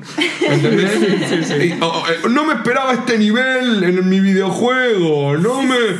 No, y la, y la sorpresa de la vida. Y en la vida, y en el bondi, y si, te, y si te apoyan en el bondi, qué sorpresa, ¿por qué te quejas? No, seguro. Por- seguro. ese es un buen giro No, en el pero, guion. pero, pero, espera, quejarse no está mal. Lo No, pero no es- hablo de la queja, porque la queja también es vida. Por eso eso digo, eh, que quejarse es como es, eh, es positivo en cuanto uno es atravesado por lo que te está pasando. Claro, lo asumís. Exactamente. Lo asumís. El tema es no negarlo, quejarlo es evidenciarlo al menos. Quiero decir, está bien, te queja. Hay un aspecto negativo, porque en algún punto si empezás, si empezás a entenderlo de un modo más eh, optimista, entonces no lo, no lo manifestás a través de la queja. Pero al menos es registro. Peor es el que no te dice nada. Claro. Que te dice, no, no, me apoyé, no, no, todo mal. Igual, fue yo horrible, horrible. ¿Cuál es la cosa? Sentirnos vivos y no máquinas. O sea, la, la máquina vos apretás un botón y es una cosa. Me parece que con la queja pasa lo mismo. O sea, el problema de la queja es que pasa esto y siempre te quejas. Loco, cambia. O sea, el tema no es quejarse o no quejarse, es tener como sensibilidad con el mundo para cambiar el registro cada vez que Sí, se hacer de la queja acción. Hacer de la queja acción. No, o decís, bueno, una vez me quejo, una vez me río, una vez hago algo al respecto. Bueno, Yo creo sí. que el problema que tenemos de la máquina es hacer lo mismo todo el tiempo. Todo el tiempo te pasa algo y uno reacciona de la misma forma. Bueno, es predictibilidad, Tipo cruz ¿no? en rojo y decís, uh, qué forro que sos. Eh, vas por ahí, la señora pasa y decís, pasa señora. Hacemos lo mismo todo el tiempo. Es, es la respuesta Sí. de la máquina sobre la respuesta de. Sí, igual no sé, no queda a mí, Sí. perdón, no me queda claro a mí si eso no es muy propio de, del- de la persona, del humano, digamos. Tender a que siempre sea lo mismo, o sea, genera una máquina. Y me parece que no es que hubo un pasado en el que todo estaba mejor y todos tenían más conciencia y demás. Y sí, bueno, pero tiene que ver con la supervivencia. En tanto vida que somos, digamos, vamos muy básico. Tenemos que asegurarnos no solo vivir hoy, sino en algún punto el hombre con su magnífica conciencia dice, no, ahora ya que estoy seguro que voy a vivir hoy, voy a asegurarme que viva mañana. Y cuando decís mañana, no es un mañana lineal, es un mañana simbólico, decís Obvio. todos los mañanas. Entonces decís, bueno, ¿hasta qué edad vas a vivir? No lo sé. Entonces, ¿hasta qué edad te querés asegurar tu supervivencia? Toda la que pueda. Entonces empezás a pensar en, en- esta cuestión de, de- de estar tranquilo, ¿entendés? De tener estabilidad, porque de esta manera, cuanto más estable se vuelva y aburrida mi vida, más aseguro mi supervivencia. Pero también, y este es el planteo, porque por esto estamos hablando, porque tenemos conciencia, Sí. de- podemos hacer de la conciencia un arma diferente y empezar a pensar que la idea de asegurar la supervivencia es una idea pobre y es una idea que no me importa. Y acá hay una decisión. No me importa asegurarme mi supervivencia. No es esto lo que me importa. Lo que me importa es vivir intensa y dignamente, es decir, acorde a lo que yo quiero y decido que sea mi vida. No tengo por qué prolongarlo. La medicina ya tiene estas discusiones constantemente. ¿De qué se trata la salud? ¿De vivir más o de vivir mejor? ¿Qué es vivir mejor? En fin, es una gran, No, no, es una no, gran sí, ¿Qué sí. es la salud? ¿No? Digo, es algo que nos podemos preguntar. Pero, pero quiero decir, es algo que es inherente a cualquier forma de vida, porque un perro también se acomoda, un gato, inclusive cualquier Obvio, forma de vida. En la- ni- ninguna forma de vida se expone al peligro constante porque quiere o sí experta, no sé. ¿Hay alguna forma de vida que le guste el peligro, que se exponga al peligro, a la, a impredictibilidad? No, pero hay una cuestión que tenía que ver con lo que decía ese, que tiene que ver con que creo que en esta sociedad particularmente esa idea de por qué hacemos las cosas o del fin o del cambio de registro es mucho más fuerte y tiene que ver con este proceso de alienación donde cada vez somos una parte más chiquita de un algo. Digo, en, en una comunidad no pasa porque uno tiene la idea de comunidad, entonces su vida forma parte forma parte de algo más grande y en ese algo más grande cobra sentido. En la individualidad fuertísima Claro, de nuestra sí. cultura, eso se pierde. Entonces, obvio, te agarra angustia porque no sabes qué hacer, porque la ¿Cuánto realidad vale es que somos seres mortales y en la historia del universo no valemos dos mangos. Entonces digo, frente a eso, ¿qué hacemos? Como, ¿cómo salís de la individualidad para encontrar otro fin sin volverte un esotérico pensando que la vida después de la muerte y con esta vida y con este mundo poder disfrutar y cambiar el registro para no sentir que tu vida solo se trata de sobrevivir? Sí. ¿Qué decías, Manu? No, que me parece no, muy interesante todo. Como que estuve prestando mucha atención y no hablando. ¿Vos de qué colegio sos? No seas ¿De qué club? No seas malo. No, pero me parece muy interesante esto que acaba de decir Gaby, de que en comunidad se le da un valor al proceder diario de la vida de uno que por tu cuenta no tenés. Es como que cuánta atención le prestas a lo que haces en un día, en serio, realmente, si ninguna parte de ese día la compartís con gente que comparte o tus objetivos, o tus hábitos, o un lugar, o lo que sea. ¿Cuánto, ¿En qué pensás cuando estás yendo en colectivo al laburo solo? Total. Tipo, Bueno, hace es un muy poco. interesante. A mí me parece. No, no, es, es- de hecho es fundamental. Porque hace poco nos pasó que estábamos en la calle andando en bicicleta, creo que era un sábado, de hecho. Este, claro, pero en un sábado andás en bicicleta distinto. Yo me transporto bastante en bici, Gaby también. Vamos al laburo Claro. en bici. Pero andar en bicicleta un sábado sin rumbo es otra experiencia y Sí, es otra, otra cosa.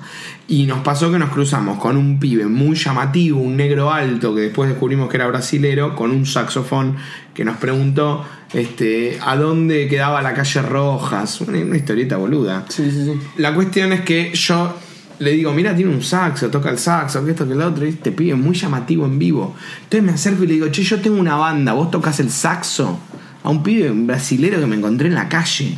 ¿Entendés? A ver, lo que yo pienso es, este pibe, por más que tocara horriblemente mal, es muy bueno Claro. para la puesta en escena. Claro, es gigante todo- y negro. Sobre todo en la banda que tenés vos. Sobre todo en la banda que, que- que defiende la inmigrancia y los Claro. valores de la mezcla. No, pero aparte de tiene la una puesta en- mixtura. tiene una puesta en escena tipo, mucho más Sí, interesante sí, sí. de cualquier banda que usa bands y toma el Bueno. pelo en los ojos, como Puede la banda ser. que tenía yo.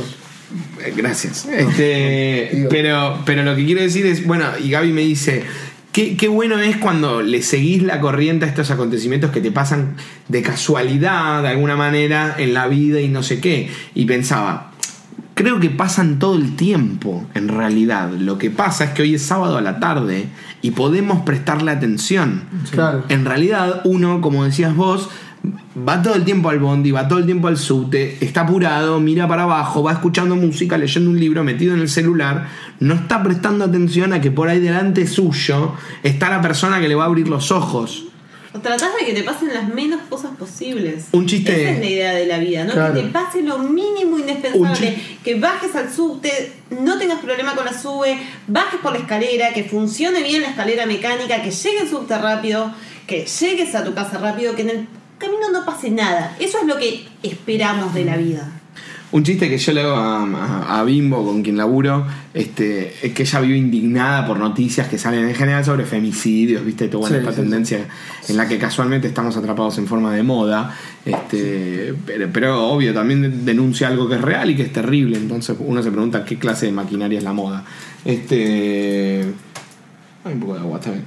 Este. Entonces. Grande ya para tomar agua con coca. Yo ya crecí. Ella, ella, ella vive indignada, ella vive indignada por este, cosas que ven los medios y no sé qué, digitales, ¿no? Frente a la compu. Y gen- generalmente no aparta la mirada de la compu. Y yo le hago este, este chiste de un día vas a ver una noticia que dice que hay chicos muriendo de infarto en el trabajo y vas a decir esto es terrible y no te vas a dar cuenta de que yo estoy muriendo de un infarto en el trabajo frente a vos. que te estoy haciendo señas, pero vos estás puteando porque hay pie. O sea, no lo ves, lo ves solo si lo ponen en la pantalla. Bueno, claro, ese, ese es otro tema también, como, como, como el tema de vivir externa, como, como el tema de vivir, poner toda tu fuerza en vivir por fuera de tu propia vida, se retraduce en tipo la indignación que puede llegar, la gente ofendida que puede llegar a encontrar en, en- en tele- hablando en televisión o en internet. Tal cual. Por cosas que... Canalizan tu indignación. Claro, es como, esto es terrible y alguien tiene que decirlo y lo voy a decir yo. Que probablemente, por, por cómo están las cosas, probablemente sea, sea partícipe de lo que está pasando. E inmediatamente después de eso te puedes empezar a preguntar cuánto de esa indignación es propia. Porque si un día un vocero representa tu indignación, segundo día representa tu indignación, tercera vez representa tu indignación, a la cuarta decís a ver cuál es mi indignación. Claro. No, por supuesto. ¿Entendés? Y ya no es tu indignación. Y de hecho esto es algo que es un fenómeno eh, que está pasando en especial en Latinoamérica y es muy curioso. Y es que antes la derecha, políticamente hablando, la derecha llegaba al gobierno en forma de golpe militar. Llegaba, ¿no? Es como que accedía de esa manera. Sí, sí. Este, hoy en día logran que el pueblo o alguna fracción de él se manifieste. Esos que pierden en los votos después inyectan una idea en los medios y estamos todos yendo con una cacerola Claro. por un motivo de derecha, pidiendo ver, cosas de derecha, Yo creo Pero que. tiene que ver incluso con esto de, más seguridad. de que las cosas de control En Barrio no Norte también tenemos hambre. información sobre nuestras vidas gratis. Es por favor, sepan lo que estoy haciendo en este momento. Digo, ¿qué mejor sistema de control se pudo pensar en toda Ah, la sí. historia que Facebook? Como Facebook es una gran herramienta para un montón de cosas y es una- un gran flagelo para un montón de otras. Pero mí. es como que todo el tiempo estamos ofreciendo información, o sea, la idea de control social es esto, es como pensamos, no, somos re libres, sepan todo lo que hago. Ok, pero volviendo al tema de las ficciones, que para mí Facebook es capital en esta empresa de la generación de ficciones por persona. Sí, pero es el mismo canal para todos. ¿eh? Por eso. Como si todas las series las dieran en el mismo canal. Ok, pero a mucha gente le dio la posibilidad de poder generarse una ficción cuando no tenían medios para hacerlo. ¿Me explico? Mucha gente siente, o s- falsa o no, pero no importa si es falso o no, porque Sí importa. ahora, ahora, al final de todo sí. Ok. Pero eh, en un principio a la persona que estaba insatisfecha y logra esta satisfacción por generar una ficción en Facebook propia, para mí ya está bien desde un lugar. Pero a costa de qué? No sé. Digo, a costa de que se te corta la luz y te querés morir porque no hay Bueno, nada. Bueno, sí, bueno, sí, eso, sí. eso lo, lo- lo discutimos, Obviamente que- lo discutimos en el programa pasado, de hecho. Era como, sí, sí, no tenés internet, es terrible. ¿Qué, qué haces cuando tenés internet? ¿Y qué haces cuando tenés luz y no tenés internet? ¿Qué clase, ¿Qué clase de cosa terrible es esa en la que puedes hacer absolutamente todo menos ponerlo en Facebook? Claro, no puedes ni pon- no te puedes quejar en Facebook, listo. Ah, es más fácil, ¿qué no pasa te si- está pasando. ¿Qué pasa no si te puedes tenés- poner en Facebook, no te está pasando. Pero ese es el tema, que las acciones cobran realidad a partir de la publicación. O sea, es como que la vida íntima Totalmente. se diluye La publicación, en fin, cuanto es- a, a- a lo decís. Y es como la idea de confesión. O sea, con la confesión te desarraigas de vos mismo. Sí. No queda nada que te pertenezca. Sí, antes particularmente- rechazábamos, la- antes rechazábamos un aspecto de la religión, en especial cristiana, que nos es eh, ajena, salvo al señor terrateniente aquí. Este, MMQ. pero esta cuestión de confesarse, que de todos modos la religión judía la tiene también, ¿no? Porque tiene el Yom Kippur, el Día del Perdón. Sí, obvio, obvio, tiene obvio. una cuestión también de la, la persecución, del pecado y la culpa, ¿no? La culpa está instalada desde otros lugares. Así ¿no? que Sí. podemos establecerlo en todas las religiones, pero algo, y es importante como lo explica Gaby, algo de, de cómo vos ibas y te confesabas, al menos una vez por semana, hoy es en forma perpetua. Claro. Vos te confesás todos los días. Mm. Pero vos mira, vas al Facebook y lo posteás. Así que decís lo que hiciste y sos juzgado. Ah, Le pasó a Álvaro Sí, hace poco. claro. De pronto vos decís algo que pensás y sos juzgado Claro, por la mayoría como usted se está apartando de la línea de pensamiento Claro. general. Que la línea de pensamiento general consiste en aquellos contactos que Facebook decide mostrarte. Claro, Entonces obviamente. ni siquiera es que están todos en contra tuya, porque los que no dije mostrarte Facebook o no dije que tengas contacto, no vieron tu posteo. Claro, el Por otro. supuesto, no, no, no, eh, eso, eso es. Perdona, Manu. No, eso, eso pasa mucho y una cosa que yo, yo soy. eh, consciente de que a mí me, me ocurre mucho es esto de. Yo sé que lo que estoy diciendo en Facebook no me representa. O sea, muchas veces yo soy consciente que no es la ficción que me armo. Es a propósito, estoy tratando de provocar algo que ni siquiera pienso yo realmente. Que si lo charlamos, te digo, no, esto que puse en Facebook no tiene nada que ver conmigo. No pienso de esta manera. Lo estoy poniendo porque me gusta hinchar las pelotas, porque me pareció gracioso. Porque sé que hay gente que lo va a consumir y que va a pensar y opinar de tal manera y me va a ver a mí de una forma que no soy, pero yo me intereso porque me vean así. ¿entendés? Sí, pero casualmente decís, perdón, estaba a mano. Sí, ah, no, eso iba en realidad con lo que Gaby explicó de que la publicación es como largar, tipo, largar todo lo que, lo que no o lo que te necesitas que esté ahí. Dándole un paso más, en realidad es darle todo lo que tenés en la cabeza a que lo mida otra gente. Tipo, tiene un valor binario. Es verdad. Sí. Todos tus pensamientos tienen o un dedo para arriba o Son nada. cuantificables. Exacto. Todo, bueno, es, es- en realidad es eso. Todo lo que valés, que considerás que vale suficiente como para que lo vean todas las personas que elige un sistema de números que te muestren, es totalmente cuantificable. Sí. Tu mejor, pul- lo que más vale tuyo en tu muro es lo que más likes tiene. Funciona así. Sí, o la idea de que te va bien en las redes sociales. Exacto, te va muy bien. De que te va, pero, pero ves que el problema está es lingüístico. Sí, te sí, va sí. bien. Si es una red social, ¿por qué tiene que irme bien? ¿Cómo me tiene que ir en la sociedad? ¿Que era un juego de competencia? Exacto. Ah, es que al final. ¿La sociedad es un juego de competencia? A mí me pasó, mira, ayer estaba mirando Dragon Ball Z. Estoy viendo todo Dragon Ball de nuevo. De las Evolucionaste. cosas que estoy haciendo. Sí. Regresión. Sí, con Dragon Ball Z. Total. Y. Te pasa lo mismo con la sociedad, ¿no? Que hacen remakes. Exacto, no, pero no estoy viendo remake. Está por viendo- el remake, hoy salió el remake. Sí, sí, No, no. remake no. Hoy, hoy sale. La continuación, ¿no? Sigue Dragon Ball. Evolucionó al punto de que no me importa. No sé, ¿vos eh, vi- vieron Dragon Ball? No. Pero me Sí, lo contó Gaby no, pero, todo ok. el señor.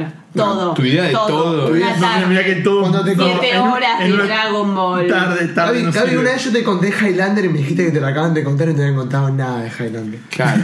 tu idea de todo es que te dije, ¿y existe Dragon Ball? Y vos decís, me dijo todo. Claro, bueno. No, me contaste del tipo que subía al cielo y se encontraba con un dios. Bueno, te conté un capítulo. y tenía que Hace poco le digo. Son cinco capítulos no. tienen dos mil. Hace poco le dije a Pues Steffi. un montón. Le dije a Steffi, tipo. Sí, sí, sí, a mí me pasó lo mismo. A Steffi le dije, ¿pero vos sabés bien Dragon Ball? Sí, ya sé todo. No, no, porque yo estaba mirando Dragon Ball, estoy ¿Qué mirando todo el día. Y le digo, no, no, no, si Pero sabe, ¿sabés quién le es digo. No, pero no si sabe, sino. Eh, ¿Sabés de qué se trata lo que estoy viendo? Sí, sí, de que tenga que entrar en la- en unas esferas de dragón y Está con eso bien, medir- es eso. Ok, sí, pero después pasan un muchas otras cosas. es una budista. plataforma para que pase todo eso, Ok. pero está bien simplificado. Pero bueno, lo que me pasó a mí es. Hay una parte en Dragon Ball Z, al principio de Dragon Ball Z, que aparece un hermano de Goku que mide por primera vez el, Raditz. el- el- El poder de Goku. Que mide el poder de la gente con un número. Y dice: Tal persona tiene 934 de poder. ¡Ay! Y aparece tipo, se asusta porque uno tiene 1235. Pero al margen, por otro lado, es un recurso típico de las series de peleas de poder, para Sí, poder ordenar quién es más fuerte que quién. Obviamente. Pero ¿qué pasa? De golpe, en algún momento vi, mientras hacía eso, estaba usando Facebook. Y veo un chabón que le tenía, puso una cosa muy larga que le pasó y le pusieron muchos me gusta. Es lo mismo. Y yo pensé, este pibe que es un pibe que, no sé, un pibe común y corriente, que contó algo que le pasó, que le afanaron y una historia medio larga. Casi que la gente agradece sen- cuando le pasa algo así porque sabe que va a tener likes cuando lo cuente. Claro, se debe sentir tan bien este pibe. Que de golpe, claro, tiene un, ganó un nivel A mí me pasó de eso. Pero ¿a quién no le pasa eso? No, a mí me afanaron, lo conté y tuve muchos likes. Eh, pero, claro que sí. A mí, Y además la a mí gente también. piensa que bueno, le pasó a él. Ese se lo trata Aparte- tipo, aparte- qué, qué- qué suerte, una víctima de la inseguridad que no soy yo. El mejor fue Minetti que me contestó. eh, qué bueno que estés bien, un abrazo, viejo. Pero espera, Minetti le pone like a todo.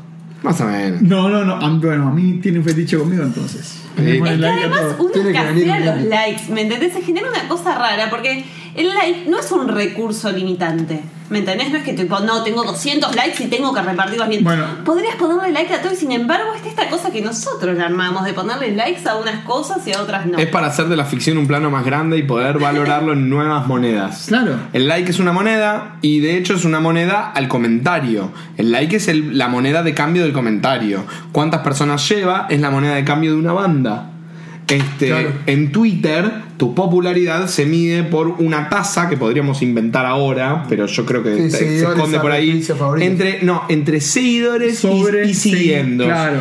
Quien más vale, o sea, en, en un lado del. Si vos seguís 20 solamente y te siguen 2000, sos un genio. No, 2000 no. Bueno, 2 no. millones. Está bien, Bueno, pero pero digo, si números, seguís 20 y. eh, eh, eh, eh, seguís muy poco, digamos esto, se- siguiendo a cero seguidores todos. Claro. Ese es el mejor caso del mundo. Digamos, esa, esa persona diría, si Dios tuviera Twitter, eh, Sería digamos ese. que sería ese. Todos me siguen, yo no sigo a nadie, porque yo estoy en todas partes, entonces no me importa a nadie. Claro. Este. Bueno, Para eso- mí hay- esa es la esa valoración gente- personal de en hecho, Twitter. en Twitter muchas celebridades manejan su Twitter de esa manera. Bueno, para mí hay una soberbia. Para mí hay una soberbia muy. eh, de, de- de eso, de decir. No sigo a nadie. El no seguir a nadie que te siga mucha gente me da bronca a mí. Esa gente me da bronca como una cuestión de. Sí, son egomaníacos Es, eso, o por egomanía. ejemplo, yo no mando amistades. Claro. Me las mandan a mí. Mandan a Claro, mí. sí, sí, sí. Yo no mando amistades. Igual yo creo que es como en los papers en, en ciencia pasa lo mismo, tenés citas y un trabajo más citado es un trabajo más reconocido. Es la capitalización de todo, ¿no? Yo creo que Sí. es la lógica capital Sí, sí. aplicada a todo lo que hay. Y el problema de eso es que no tenés otra valoración del mundo, tenés tipo solo una valoración cuantificable de lo que hay y después no vale nada. Por eso, tipo, tenés que hacer cosas para los otros y que solo las cosas valen cuando tenés un reconocimiento público, en vez de darte cuenta del proceso, ¿no? De tu aprendizaje, si te robaron y pensaste que el chorro no sé qué. Sí, sí. eh, no, yo tenía, como estábamos hablando de Twitter, yo tengo un amigo que es, es, es le va bien en Twitter. Ah, ¿Le va bien? ¿Qué es decir que le va bien en Twitter? Que Lo likean, lo- lo- lo- lo- claro, lo todas, retuitean. todas esas cosas de Twitter lo sigue mucha gente, pero aparte confeccionó esta personalidad en Twitter Claro. que yo lo conozco al chabón. Y no es así. Y no es así. Pero pará, fue el cumpleaños hace poco, no lo veía hace mucho. Fue, después, fue de después de amigos. sucede. No, no, mejor. Y estábamos todos los que lo conocemos del secundario tomando cerveza parados alrededor de una especie de surtidor de cerveza muy simpático. Y cinco chabones sentados en círculo en, en un lugar de la casa. Y estaban sentados en círculo y como que no hablaban mucho, solo estaban como sentados muy cerca el uno del otro. Y no le va muy bien en el plano de lo real. Pará, pará, pará, no terminé. Y me, me abre la puerta de y le digo, che, boludo, ¿y, y tus amigos de Twitter? Ah, no, eran esos.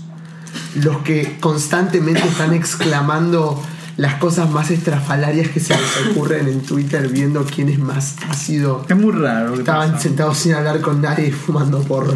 Y decían Twitter, Twitter. Claro, claro. Es muy raro, realmente eh, todavía creo que no tenemos conciencia, no entendemos exactamente a dónde está yendo esto. Creo que estamos No. como en, en un principio, es como en los años veintipico del cine que eh, nos pongamos a charlar que a dónde terminaba todo, ¿no? Bueno, lo que estás diciendo tiene que ver también con el tiempo. Viste que siempre podemos hablar de varias. Quedan tres. Viste que siempre podemos hablar de varias líneas de tiempo al mismo tiempo. Es decir, Sí. algo que el otro día charlábamos con, con Gaby, esta, esta idea que tenemos del tiempo, donde todos los tiempos son presentes. Claro. Algo que yo creía que dice Borges, hace poco lo encontramos explicado por Deleuze, un filósofo muy Sí, bueno. sí, tuve que. ¿Tuviste que estudiarlo? Qué suerte, boludo, es muy bueno. ¿No te gustó? Eh, no estuve, estuve medio. Sí, sí, sí, estuve, estuve leyendo. De hecho, fue uno de los pocos que leí a término, fue a. Bien, este, esta idea del tiempo hace que existan muchos años 2040. Porque existe el 2040 según Bubblegum Crisis, el anime. Sí. Existe el 2040 según, no sé, el, Vengador del Futuro. Sí, sí, sí, En seguro. fin, distintas ficciones que establecen distintos eh, tiempos. Y existen muchas versiones del futuro. Últimamente se ha generado esta idea de incertidumbre total. Es decir, Claro. el futuro es el presente. Claro. Este Claro. es el futuro. La tecnología te sorprende hoy, no la del mañana, Exacto. la del que está ahora. Vos no sabes lo que están haciendo ahora en la NASA. Entonces, Sí, sí, sí, esto sí. está pasando ahora, no es en el Ay, futuro. Es la frase de los redondos, el futuro ya llegó y yo creo que todos tenemos esta sensación ¿no? como que, ah, ok, ya estamos en el 2000. Bueno, mira, para bajarlo, ¿No? claro, pero para, aparte para bajarlo a algo más que no tiene por qué ser la NASA. Ponele. Por eso como digo. Ves en Facebook que estamos en el año de Repatriar al Futuro 2, lo que sea. Em, Yendo más, más bajado a tierra. Hoy, y esto creo que lo hablé con vos en algún momento. Sí. Hoy un, hoy, un chabón de 17 años está grabando, mezclando y subiendo un disco a internet para que lo escuche cualquier persona. Hoy. Sí. Y no es uno solo. Son mil o diez mil hoy. En SoundCloud No, hay millones de discos nuevos de chabones que lo hicieron. Ellos solos en su casa habiendo gastado en esto, en esto que estamos usando ahora nosotros. Eso hace 10 años no existía. No puede ser eso. es Eso, es marav- maravilloso, eso está bueno. Boludo. que disco. Que- Sí, que- no. no, pero que mucha gente No, tenga la posibilidad de producir o hacer contenido. Claro, pero por otro lado te, te hunde medio en la multiplicidad de todo. Bueno, no sé, también el juicio de valores peligroso, Sí, lo- igual es lo único que estamos haciendo. Bueno. pero, pero por otro lado, quiero decir, está esta idea de que no nadie se atreve hoy a, a- respondiendo a lo que decías vos, a plantear a dónde va esto. Creo que no, ya no tenemos un problema, y creo que el radica acá, ya no tenemos ningún problema con el futuro. O, o un problema se ha antepuesto No, al del futuro, perdón. problema, perdón. Tenemos un problema que se antepone al del futuro y es el del presente. Antes no teníamos tanto problema con el presente y decíamos, pero ¿a dónde nos está llevando todo esto? Uy, ahora la pregunta es ¿a dónde nos llevó?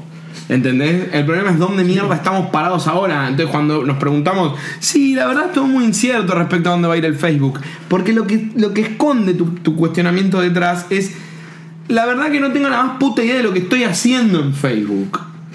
Y eso es presente. Tu problema no es con el futuro, Claro, tu problema claro. es con el, con el presente. Totalmente de acuerdo. Entonces no, no hace falta que te preguntes a dónde vamos con todo esto. Te hace falta que te preguntes a dónde estamos con todo Sí, esto. sí, sí. Y yendo más ahí, este, el, el- hay, hay dos, hay dos líneas que venimos compartiendo mucho con Gaby de pensamiento que provienen de un filósofo favorito nuestro que es Rodolfo Kusch un filósofo argentino desaparecido en la dictadura que se encargó muchísimo de, de estudiar lenguas aborígenes. Yo lo leí mucho menos de lo que lo comento, pero, pero, bien. pero con, esta, con estos pocos principios me alcanza para decir algunas cosas. Obvio. Entonces, hay dos líneas. Un poco esto que decíamos de la libertad, ¿no? De la falta de la libertad, como que en realidad estamos completamente condicionados. Y pareciera, porque como dice Sisek, la, la cuestión no es encontrar respuestas, sino nuevas preguntas.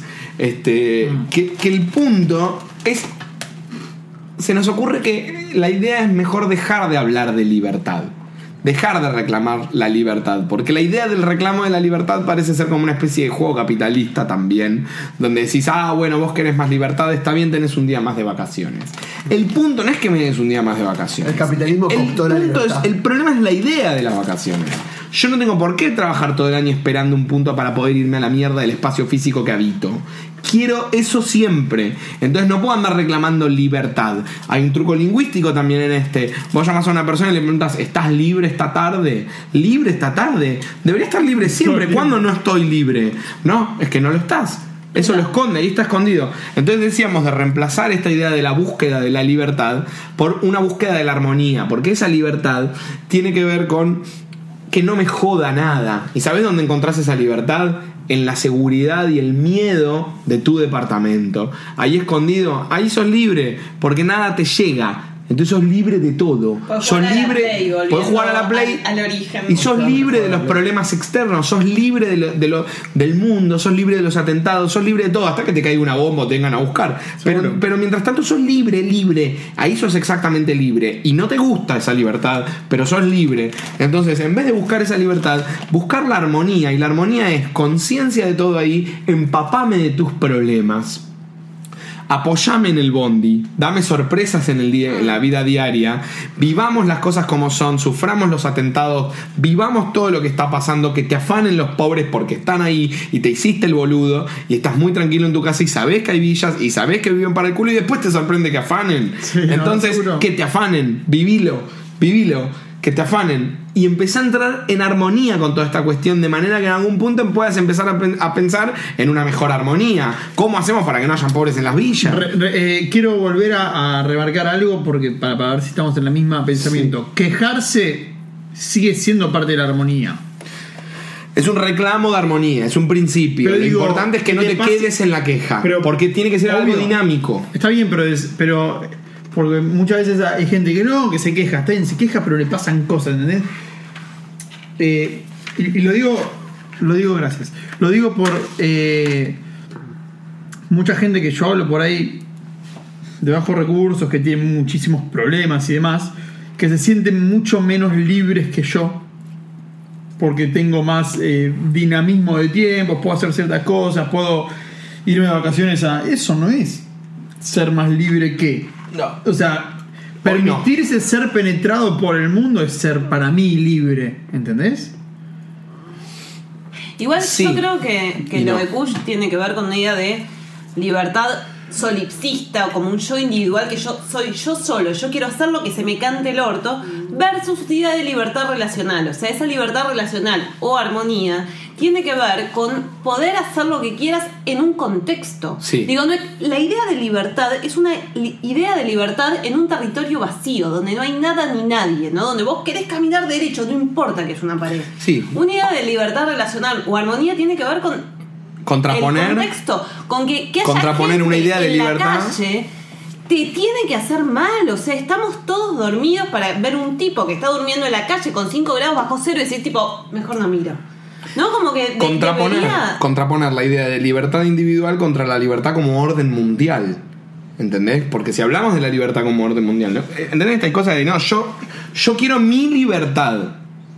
Y, y esa idea se ha demostrado con el tiempo no es posible. No es posible que vos tengas tu libertad si los demás no tienen la suya también.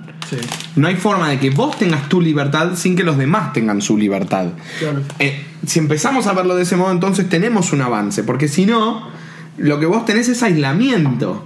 Claro. Si vos solo estás libre, entonces estás solo. Y no sé si vamos hacia queremos, alguien quiere ir hacia ahí. Está demostrado que cualquier animal solo se muere.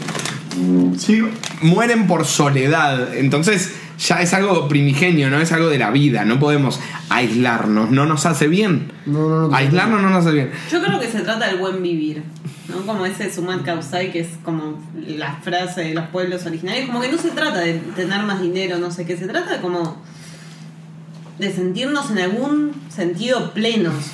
Y creo que más allá de lo que digamos sistema mejor o peor, estamos todos en esta búsqueda de intentar sentirnos plenos con una vida que te obliga a ser siempre alguien para otros y nunca tener un momento para encontrar como tu paz individual o como con tu sentido en el mundo. Claro, y encima todo eso es muy cierto, pero también pensá que, que la máquina hoy en día te vende, te intenta vender la plenitud. Ya no te venden un algo tipo. Pero la plenitud es algo que se compra, entonces ahí no, está claro. el por- problema. Por supuesto. Este, está todo muy cooptado. ¿no? Antes de, antes de seguir con la otra gran idea que, que venimos jugando mucho con, con Gaby, este, hay una noticia que leí muy interesante que es que este año le tienen mucho miedo algunos gentes muy escuchadas a la inteligencia artificial. Ya se han pronunciado Sí, sí, sí. como temerosos de la inteligencia Sí, vi una artificial. nota, vi una- no la leí, pero vi un artículo medio raro acerca de, de la. No me acuerdo qué sistema estadounidense, algo así, puede ser. Hay de todo. Bueno, Ah, algo de Google, que Google generaba unos paisajes medio raros, no sé. eh, Facebook. Facebook. Facebook está haciendo eh, fotos que parecen reales, pero son digitalmente creadas, ¿sabías? Entonces le ponen a perfiles fotos que no. En fin, el punto es, ya, ya empezó este juego. Entre tiempo. sí, creo que Ah, buenísimo. Podemos ponerlo ahí de fondo, ¿no? Hace una hora. Para enterarnos Me, de había olvidado, me había olvidado yo que arrancaba ahí. Para enterarnos del, del- del- para estar en armonía. La cuestión es que. Bueno, el punto es, si querés también podemos hablar del caso y lo podemos buscar en internet, del caso del robot que mató a un, un operario en Alemania. El, No lo se dio el tenía. primer caso, un robot que mató a un hombre. Pero el punto es, se han pronunciado eh, como temera- temerosos de la inteligencia artificial, por un lado Bill Gates en febrero y Stephen Hawking. Creo que en marzo, en febrero sí, sí, también. Los Stephen dos. Hawking es inteligencia artificial casi. Esa es una discusión. esa es una no, discusión. muy, muy terrible lo que está otro diciendo. capítulo. Eso, es pura y exclusivamente cruel. Sí, Está pero. haciendo mal ahora. ¿no? Sí, eso es maldad. Además es un genio, Gaby. No, no, no. es un- Ah, Y además ganó un ah, Oscar. para mí está inflado. Está inflado porque está porque No, pero, es feo. espera, espera. Está inflado No, no, porque no, no. vendió muchos libros. Tuvo que pensar mucho porque es muy feo. No, no, realmente yo no entiendo mucho lo que, lo que realmente Creo que todos generó dicen el tipo. eso, ¿no? no, no, pero lo que sí puedo Y decir. nadie entiende lo que No, pero dice, perdón. ese es el problema. Perdón, creo que el único mérito del chabón Dentro es de que famoso porque escribió. escribió un libro que entiende todo el mundo. Claro, eso. La Justamente. teoría de todo. Lo, lo- lo tengo acá. ¿Te lo, No, te no lo teoría de todo. ¿Lo leíste? Te lo doy. No, empecé a leer la historia de tiempo. No me parece que sea tan claro, así tan claro. Me parece que, bueno, qué sé yo. Eso, justamente, Está el bien, tiempo. se quedó. Bueno, igual- No, para, para mí es claro en, en tanto yo estoy interesado en esos temas. Por eso si no estás muy interesado. ¿Cómo va el partido? 0-0. 0-0. Bueno, pero vos tenés algunos amigos físicos que te pueden dar alguna, No alguna se visión. trata de eso, bueno, pero se trata justamente que, que la física no te puede dar herramientas para, un, para interpretar el mundo. ¿Qué es esta onda de que para entender el mundo necesitas herramientas teóricas? No, Bien. bueno, pero es necesario en algún punto. Yo por lo menos que parto de una ciencia relativamente no dura, pero semi, se- Semirrígida. semirrígida, Como un gomón. sí es necesario planteamientos teóricos para poder entender cosas prácticas. En la medicina creo que es donde más ocurre. Pero la medicina justamente porque es una ciencia aplicada. Claro. Porque justamente no se trata solo de entender el mundo, Está se bien, trata de actuar sobre el mundo. En la física es- se- sería imposible la ciencia aplicada a la medicina sin, sin la física detrás. ¿Entendés? Bueno, hubo medicina 2000 años antes de. Digo, Hipócrates es de. de- de- antes de, no sé, Obvio, 500 antes no, de Cristo, y la un- física como la conocemos es mucho. muy La- posterior. yo sé que la pero había un, una, una- una muy pobre un pobre entendimiento de ciertas cosas y, y la medicina muy antigua hoy en día se, se, se- se desconoce como, como práctica, digamos. Como ciencia. Claro. Porque somos reduccionistas. Eh, por ahí era una Por- ciencia yo sé basada que- en. Yo escucho un mito muy divertido, igual quería decir un poco lo que iba antes, pero yo escucho un mito muy divertido de que la acupuntura nace porque había un emperador que solo se le podían tocar ciertos puntos de, por una cuestión religiosa, un invento, Solo se un fantasma, solo podían tocársele ciertos puntos del cuerpo y si alguien tocaba otro punto era ejecutado. Entonces tenía su médico real, su médico, ¿cómo se dice? Imperial. Sí. Eh, y si no le curaba un malestar que tenía, lo, lo asesinaban. Entonces cambiaban todo el tiempo el médico imperial porque lo mataban, porque era muy difícil curarlo solo tocándole tal punto. Entonces empezaron a descubrir cómo curarlo tocándole tal punto. Y así descubrieron la acupuntura. Claro. Sería muy loca si realmente la historia de Punta era- Pero volviendo un segundo, perdón, Manu, No, no, y ahí vamos. todo todo. Lo que te iba a decir, la inteligencia artificial tiene que ver con esto que decíamos también, de todo el tiempo, eh, est- esta, esta cuestión de ir más atrás, de cómo primero dejas de jugar al fútbol y, y- y sos una persona que solo mira cómo otros juegan al fútbol, después vos jugás a ser otro que juega al fútbol, después mirás cómo otro juega, después mirás un video que comp- bueno, en fin. Sí. Eso, lo que decían estas personas es que no creen Hawkins Bill Gates, que no creen que eh, el- la inteligencia artificial vaya a asesinarnos o a dominarnos literalmente, pero sí que va a haber cada vez más un auge de la inteligencia artificial tomando los empleos y eso nos va a hacer dudar mucho de nuestra existencia. Totalmente. Nos va a hacer eh, co- complicarnos mucho la cabeza respecto a si estamos o no vivos. ¿Entendés? Claro. Que parece ser la tendencia, ¿no? Cada vez más casos de depresión, de no saber quién soy, ¿no? Esta cuestión. Y acá te lo, lo linkeo con la última, esta gran idea que venimos compartiendo, que tiene que ver también con algo de Kush, que dice que creo que es en una lengua aymara, ¿verdad? Sí. Sí, en una lengua aymara no tienen el verbo ser. No lo tienen. Sí. Y eso me parece una diferencia completa respecto a- al sistema, esquema en el que estamos inmersos. El tema es ese. Solo tienen el verbo estar. Y no te puedo decir nadie que haya escrito esto o que lo haya explicado, porque al no tener el verbo ser, Claro. no tienen una existencia hacia afuera. Nunca firman algo que dicen o, o algo así porque no les importa el crédito de yo lo dije. Yo no soy, yo solo soy, estoy escribiendo esto. No soy el que lo escribió, no es Estoy mío. en el mundo, es la idea Estoy de- en el mundo. Sí, sí, sí, no pertenecer a Claro. un espacio Es, homogéneo. claro, es una existencia hacia adentro, no una existencia hacia afuera. Para más libre de ataduras todo. Y, y pensaba en esto del Twitter, que es totalmente esta idea de ser y no de estar. De hecho, aquel que podemos decir es un exitoso en las redes sociales, existe muy fuera en el mundo digital, Pero no está- probablemente está muy descuidado en el mundo analógico, tiene problemas médicos, o esto, el otro, el sedentarismo, ¿no? Como que no está. Entonces, aparece esta cuestión valorativa del ser por sobre el estar en el lenguaje que estamos manejando hoy en día. Fíjate la connotación positiva de cuando te dicen vos en la vida tenés que ser alguien. Como si tal cosa pudiese evitarse. Sí, sí, y que además sí, plantea un alguien competitivo, porque ser alguien es inevitable. O sea, sos alguien, alguien sos. Pero en fin, este, la idea es ser alguien por sobre los demás. Ser alguien. ¿Cómo se es alguien en Twitter cuando todos te siguen y vos no seguís a nadie? Ahí sos alguien. Totalmente. Cuando sos nadie? Cuando vos seguís a todo el mundo, pero nadie te sigue a vos. Ahí sos nadie. Yo no soy nadie. Perfecto. Da igual. Si No tuvieras el verbo, daría igual. Y fíjate la valoración negativa de la, de la expresión Yo no, soy nadie. Es No. terrible que diga eso. Y mirate esta. Olvídate del soy y el no soy. Olvídate del no, porque el no es dar eso. El ser alguien versus el dejarse estar.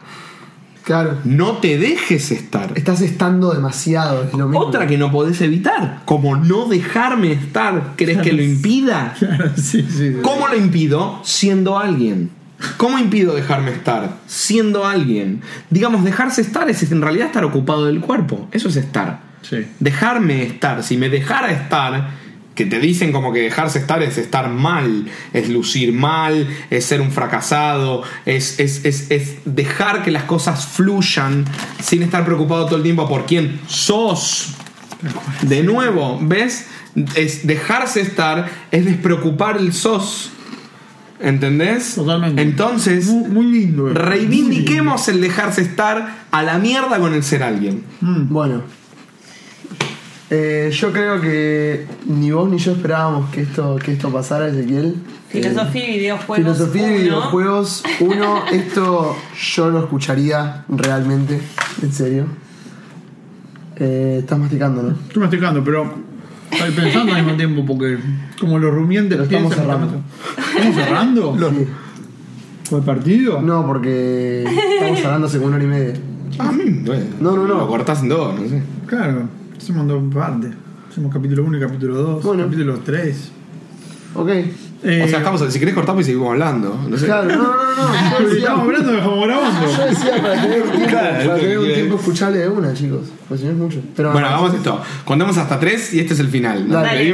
Dale. Uno, tres, chao, nos vemos. Chao, Gracias por escuchar. Gracias por escuchar. Nos vemos en la parte 2. Damas y caballeros, comenzamos la parte 2. Ay, vamos a hacer un silencio, un silencio como sepulcral. Dale. Po- ¿Podemos pasar una canción? Va, a haber, va a haber un tema.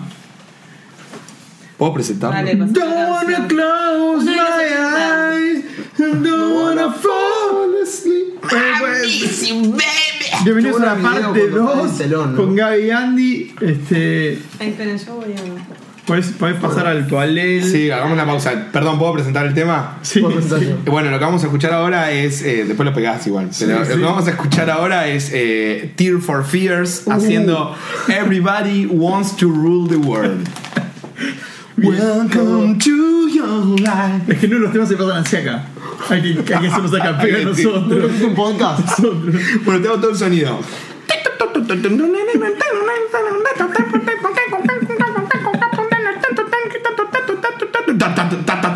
Capum, capum, Seguí, seguí, aceite bandero. Welcome to your London. There's no turning back. Du-du-du-du-du-du. Da, da, da.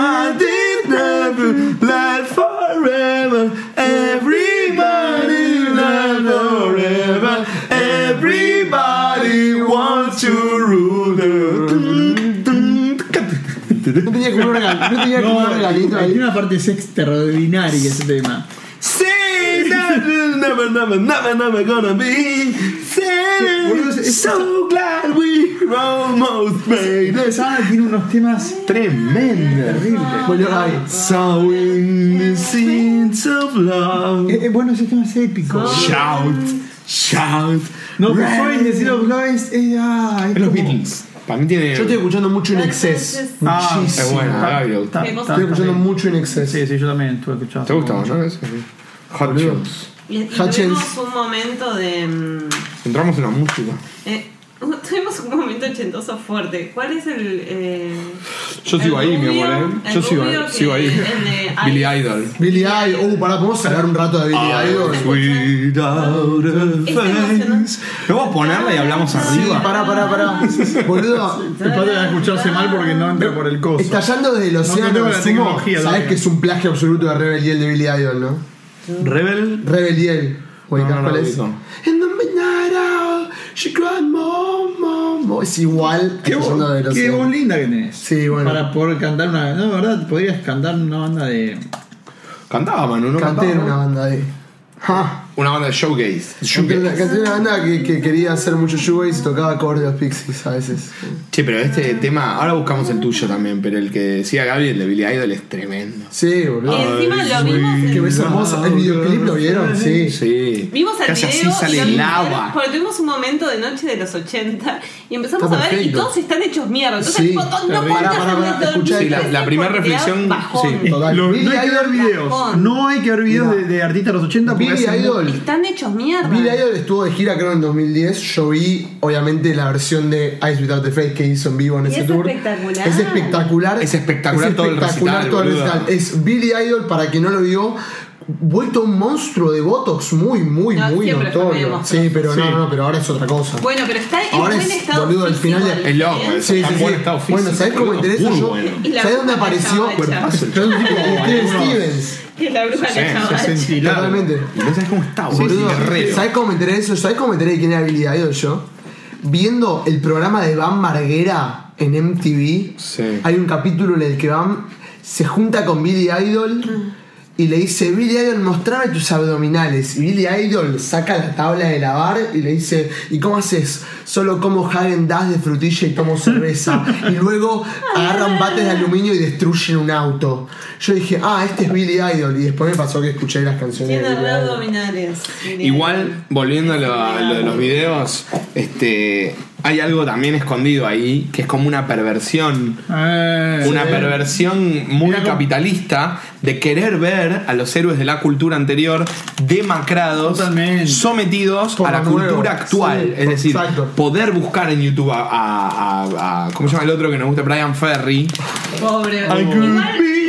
Brian Ferry nació viejo. Sí, sí, está bien, pero este, poder buscar a Brian Ferry y que vos pongas Brian Ferry y que si le pones el live, lo que te arroja es Brian Ferry 2014. Claro, Y lo que ves es tipo Coachella o, O. Glastonbury, una cosa así, y tienen a Brian Ferry a la tarde, ¿viste? Y a todo el mundo le chupa un huevo, sí. ¿no? y, y triste, viejo, y que vos puedas verlo hecho mierda, porque el nuevo placer es verlo hecho mierda. Bueno. Cuando si lo buscas en un video de los 80 está en su esplendor y te deja de sí. cama. Y te deja de cama hoy. Es mentira que no te deja de cama. Está bueno y entregan Claro. todo No, en el no, escenario. aparte el tipo, el tipo tiene como una. Pasa que lo viéndolo hoy le removés todo el olor que tenía antes, ¿entendés?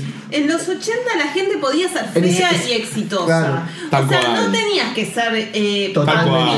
Para Coincido. ser un cantante. Entonces, lo que pasa es que estamos tan acostumbrados a que toda la gente que vemos hoy sea tan maravilloso y sea tipo un Photoshop Claro. 3D.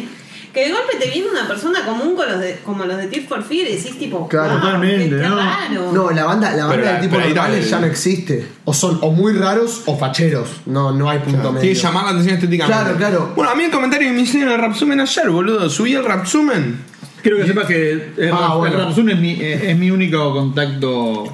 Con el mundo Con la real. realidad, con la Noticias, realidad. ¿En serio? ¿Qué ocurre en el mundo? Wow, me acaba de poner una responsabilidad enorme. Sí. Yo pensaba, tipo, bueno, igual Mejorá. todos. Es que después me pongo a. Me pongo, vos, lo que decís en Rapsumen, después me baso en eso para poner Para a, googlear. a googlear qué pasó. Claro.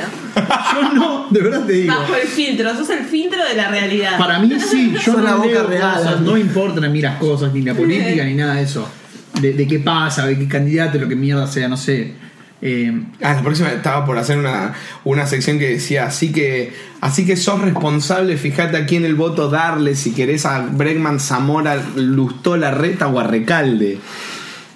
Nada más que para que sepas cuáles son las opciones, bueno, boludo. eh, me, pasó, me pasó eso y ayer Steffi también me pregunta quiénes son los candidatos. Y medio le dije, pero sin saber bien quién es quién. Acá entró qué. todo en una frase. Este, Sí, Zamora, Bregman, Larreta, Lustó, Recalde. de hecho, La Rapsumen verdad lo escuché con Steffi lo- Lo ayer. hiciste en buen orden así. Haces en buen orden. Porque yo siempre la reta. No quiero decir la reta. gustó. primero. Está bien, No, hombre, quiero, quiero meter a la reta. reta lo más escondido, lo más, lo más No, igual sí. sé quién es la reta y no, no, no va a ser mi. mi- Pero tranquilamente puedes caer en la trampa de Lustó. Mira, yo no votaba.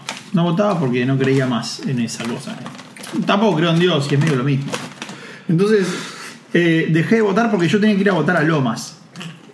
Y ahora que estoy votando porque voto una cuadra y, y- y simplemente por amor a, a la cercanía, digo, qué bueno, che, ¿se puede votar una cuadra? ¿No tengo que viajar una hora para votar? ¿Puedo votar una cuadra?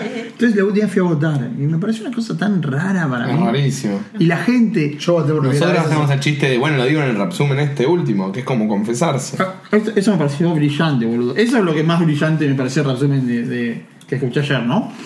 Andy, Eh, para quien escuche y no sepa. Pero el punto era, un segundo, perdón. Resumen- no, después explicame el resumen. Sí, o, o, o pegalo, boludo. Lo vamos a pegar igual, Me obvio. encanta, gracias. Este, pero... Pero- el punto es, este, un pibe me pone todo bien, Galarza, yo te quiero, pero me pone, este, eh, Sacal es el rapero más tercermundista del mundo. Sale a rapear, y porque pusieron una foto mía, con una camisa comprada en Falabella.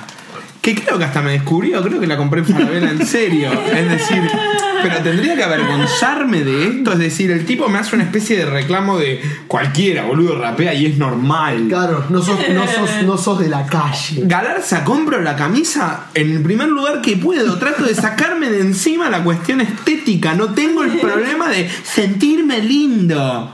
No necesito no, verme ni- lindo no, yo. Ni rapero. Ni rapero, boludo. Es un recurso eh, lin- lingüístico musical. Es una forma de expresar ideas que acepté porque tienen el fetiche de que parezca que lo hace un negro de Estados Unidos. Porque creen que un negro de Estados Unidos jamás podría hablar de noticias. Cosa que sí podría No ser. saben nada acerca de Estados ahí Unidos. te escondía toda la perversión y yo lo acepto porque me dan dinero a cambio.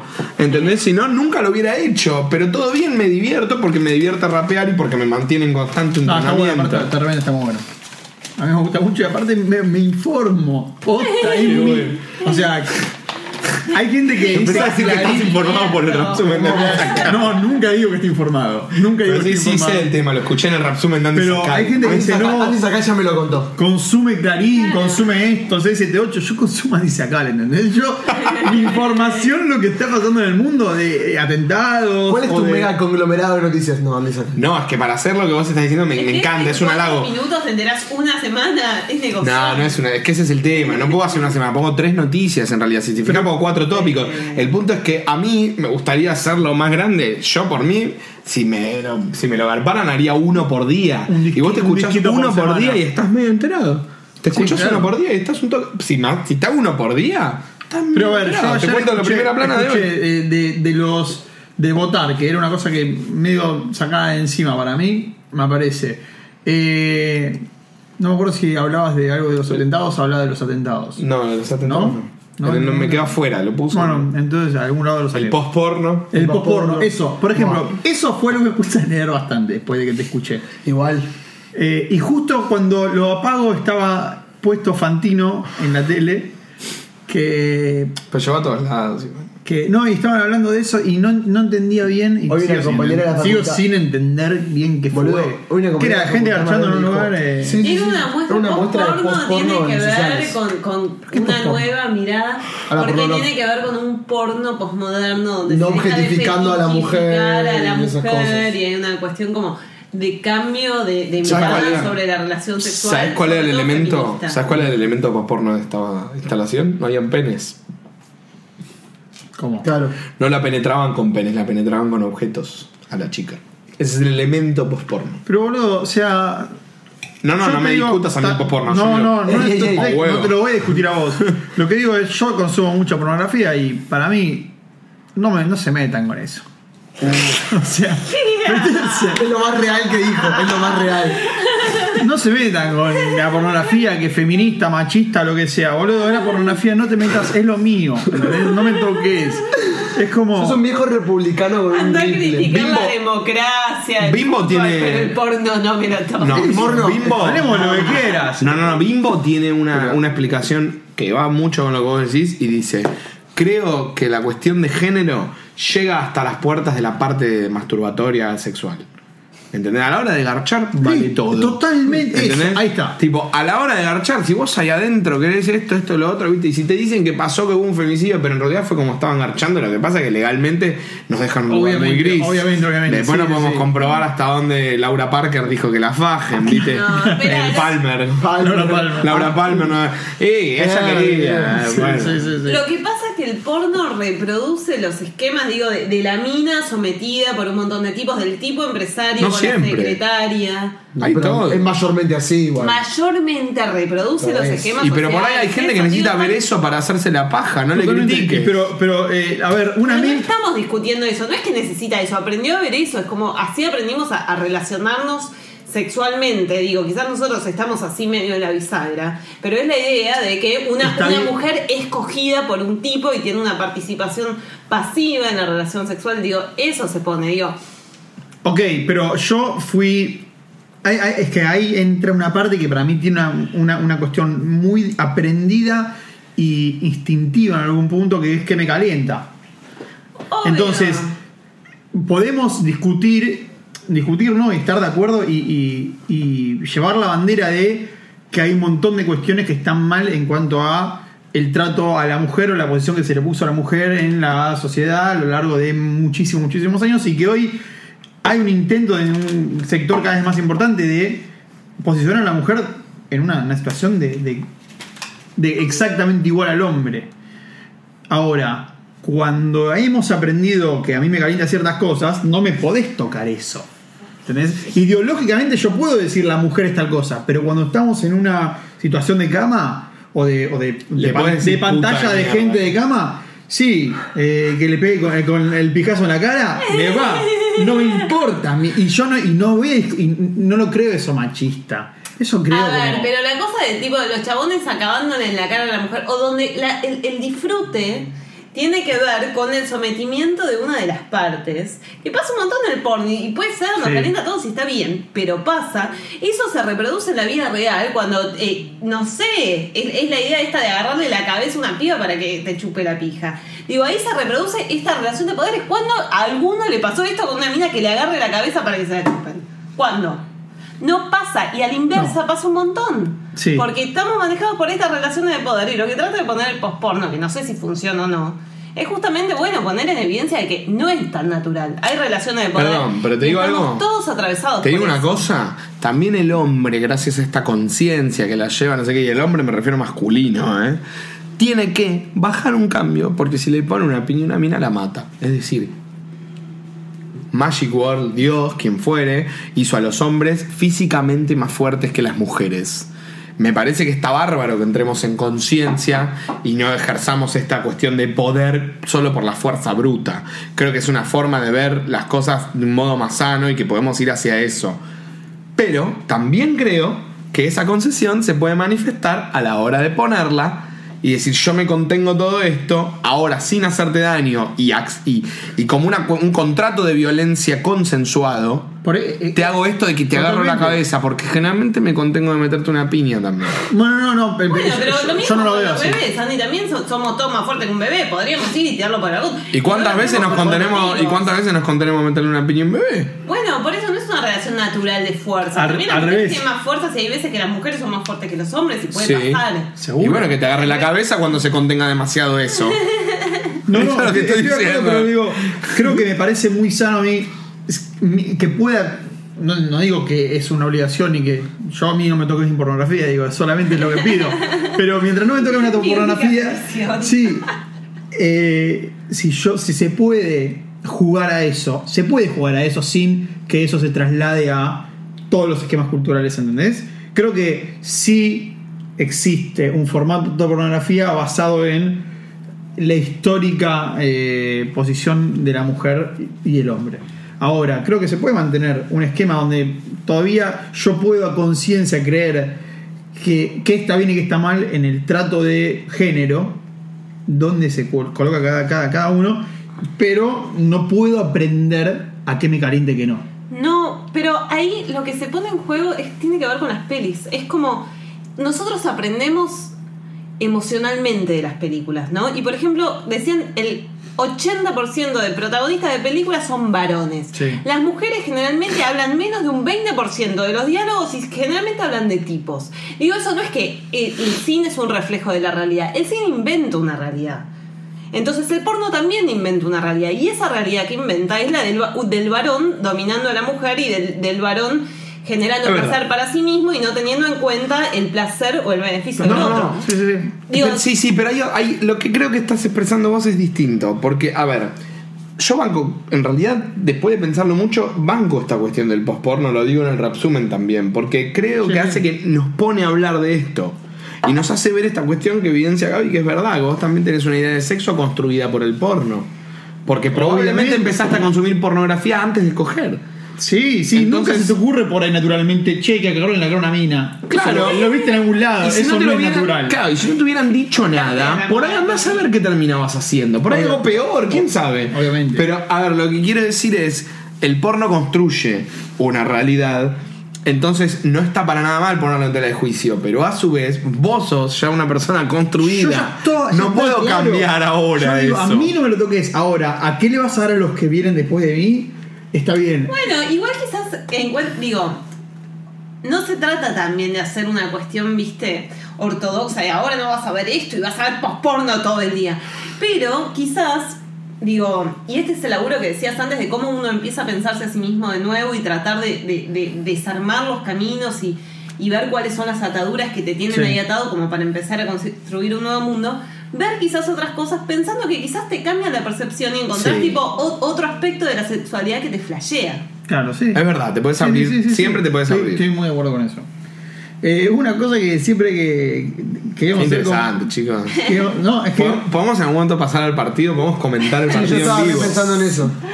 sí, Mascherano lo, lo loco de esto que es grabado. ¿Te puedo decir algo re loco? Mascherano parece muy agitado. Me copa mucho el peinado de Otamendi. ¿Viste? Moicano. Good morning.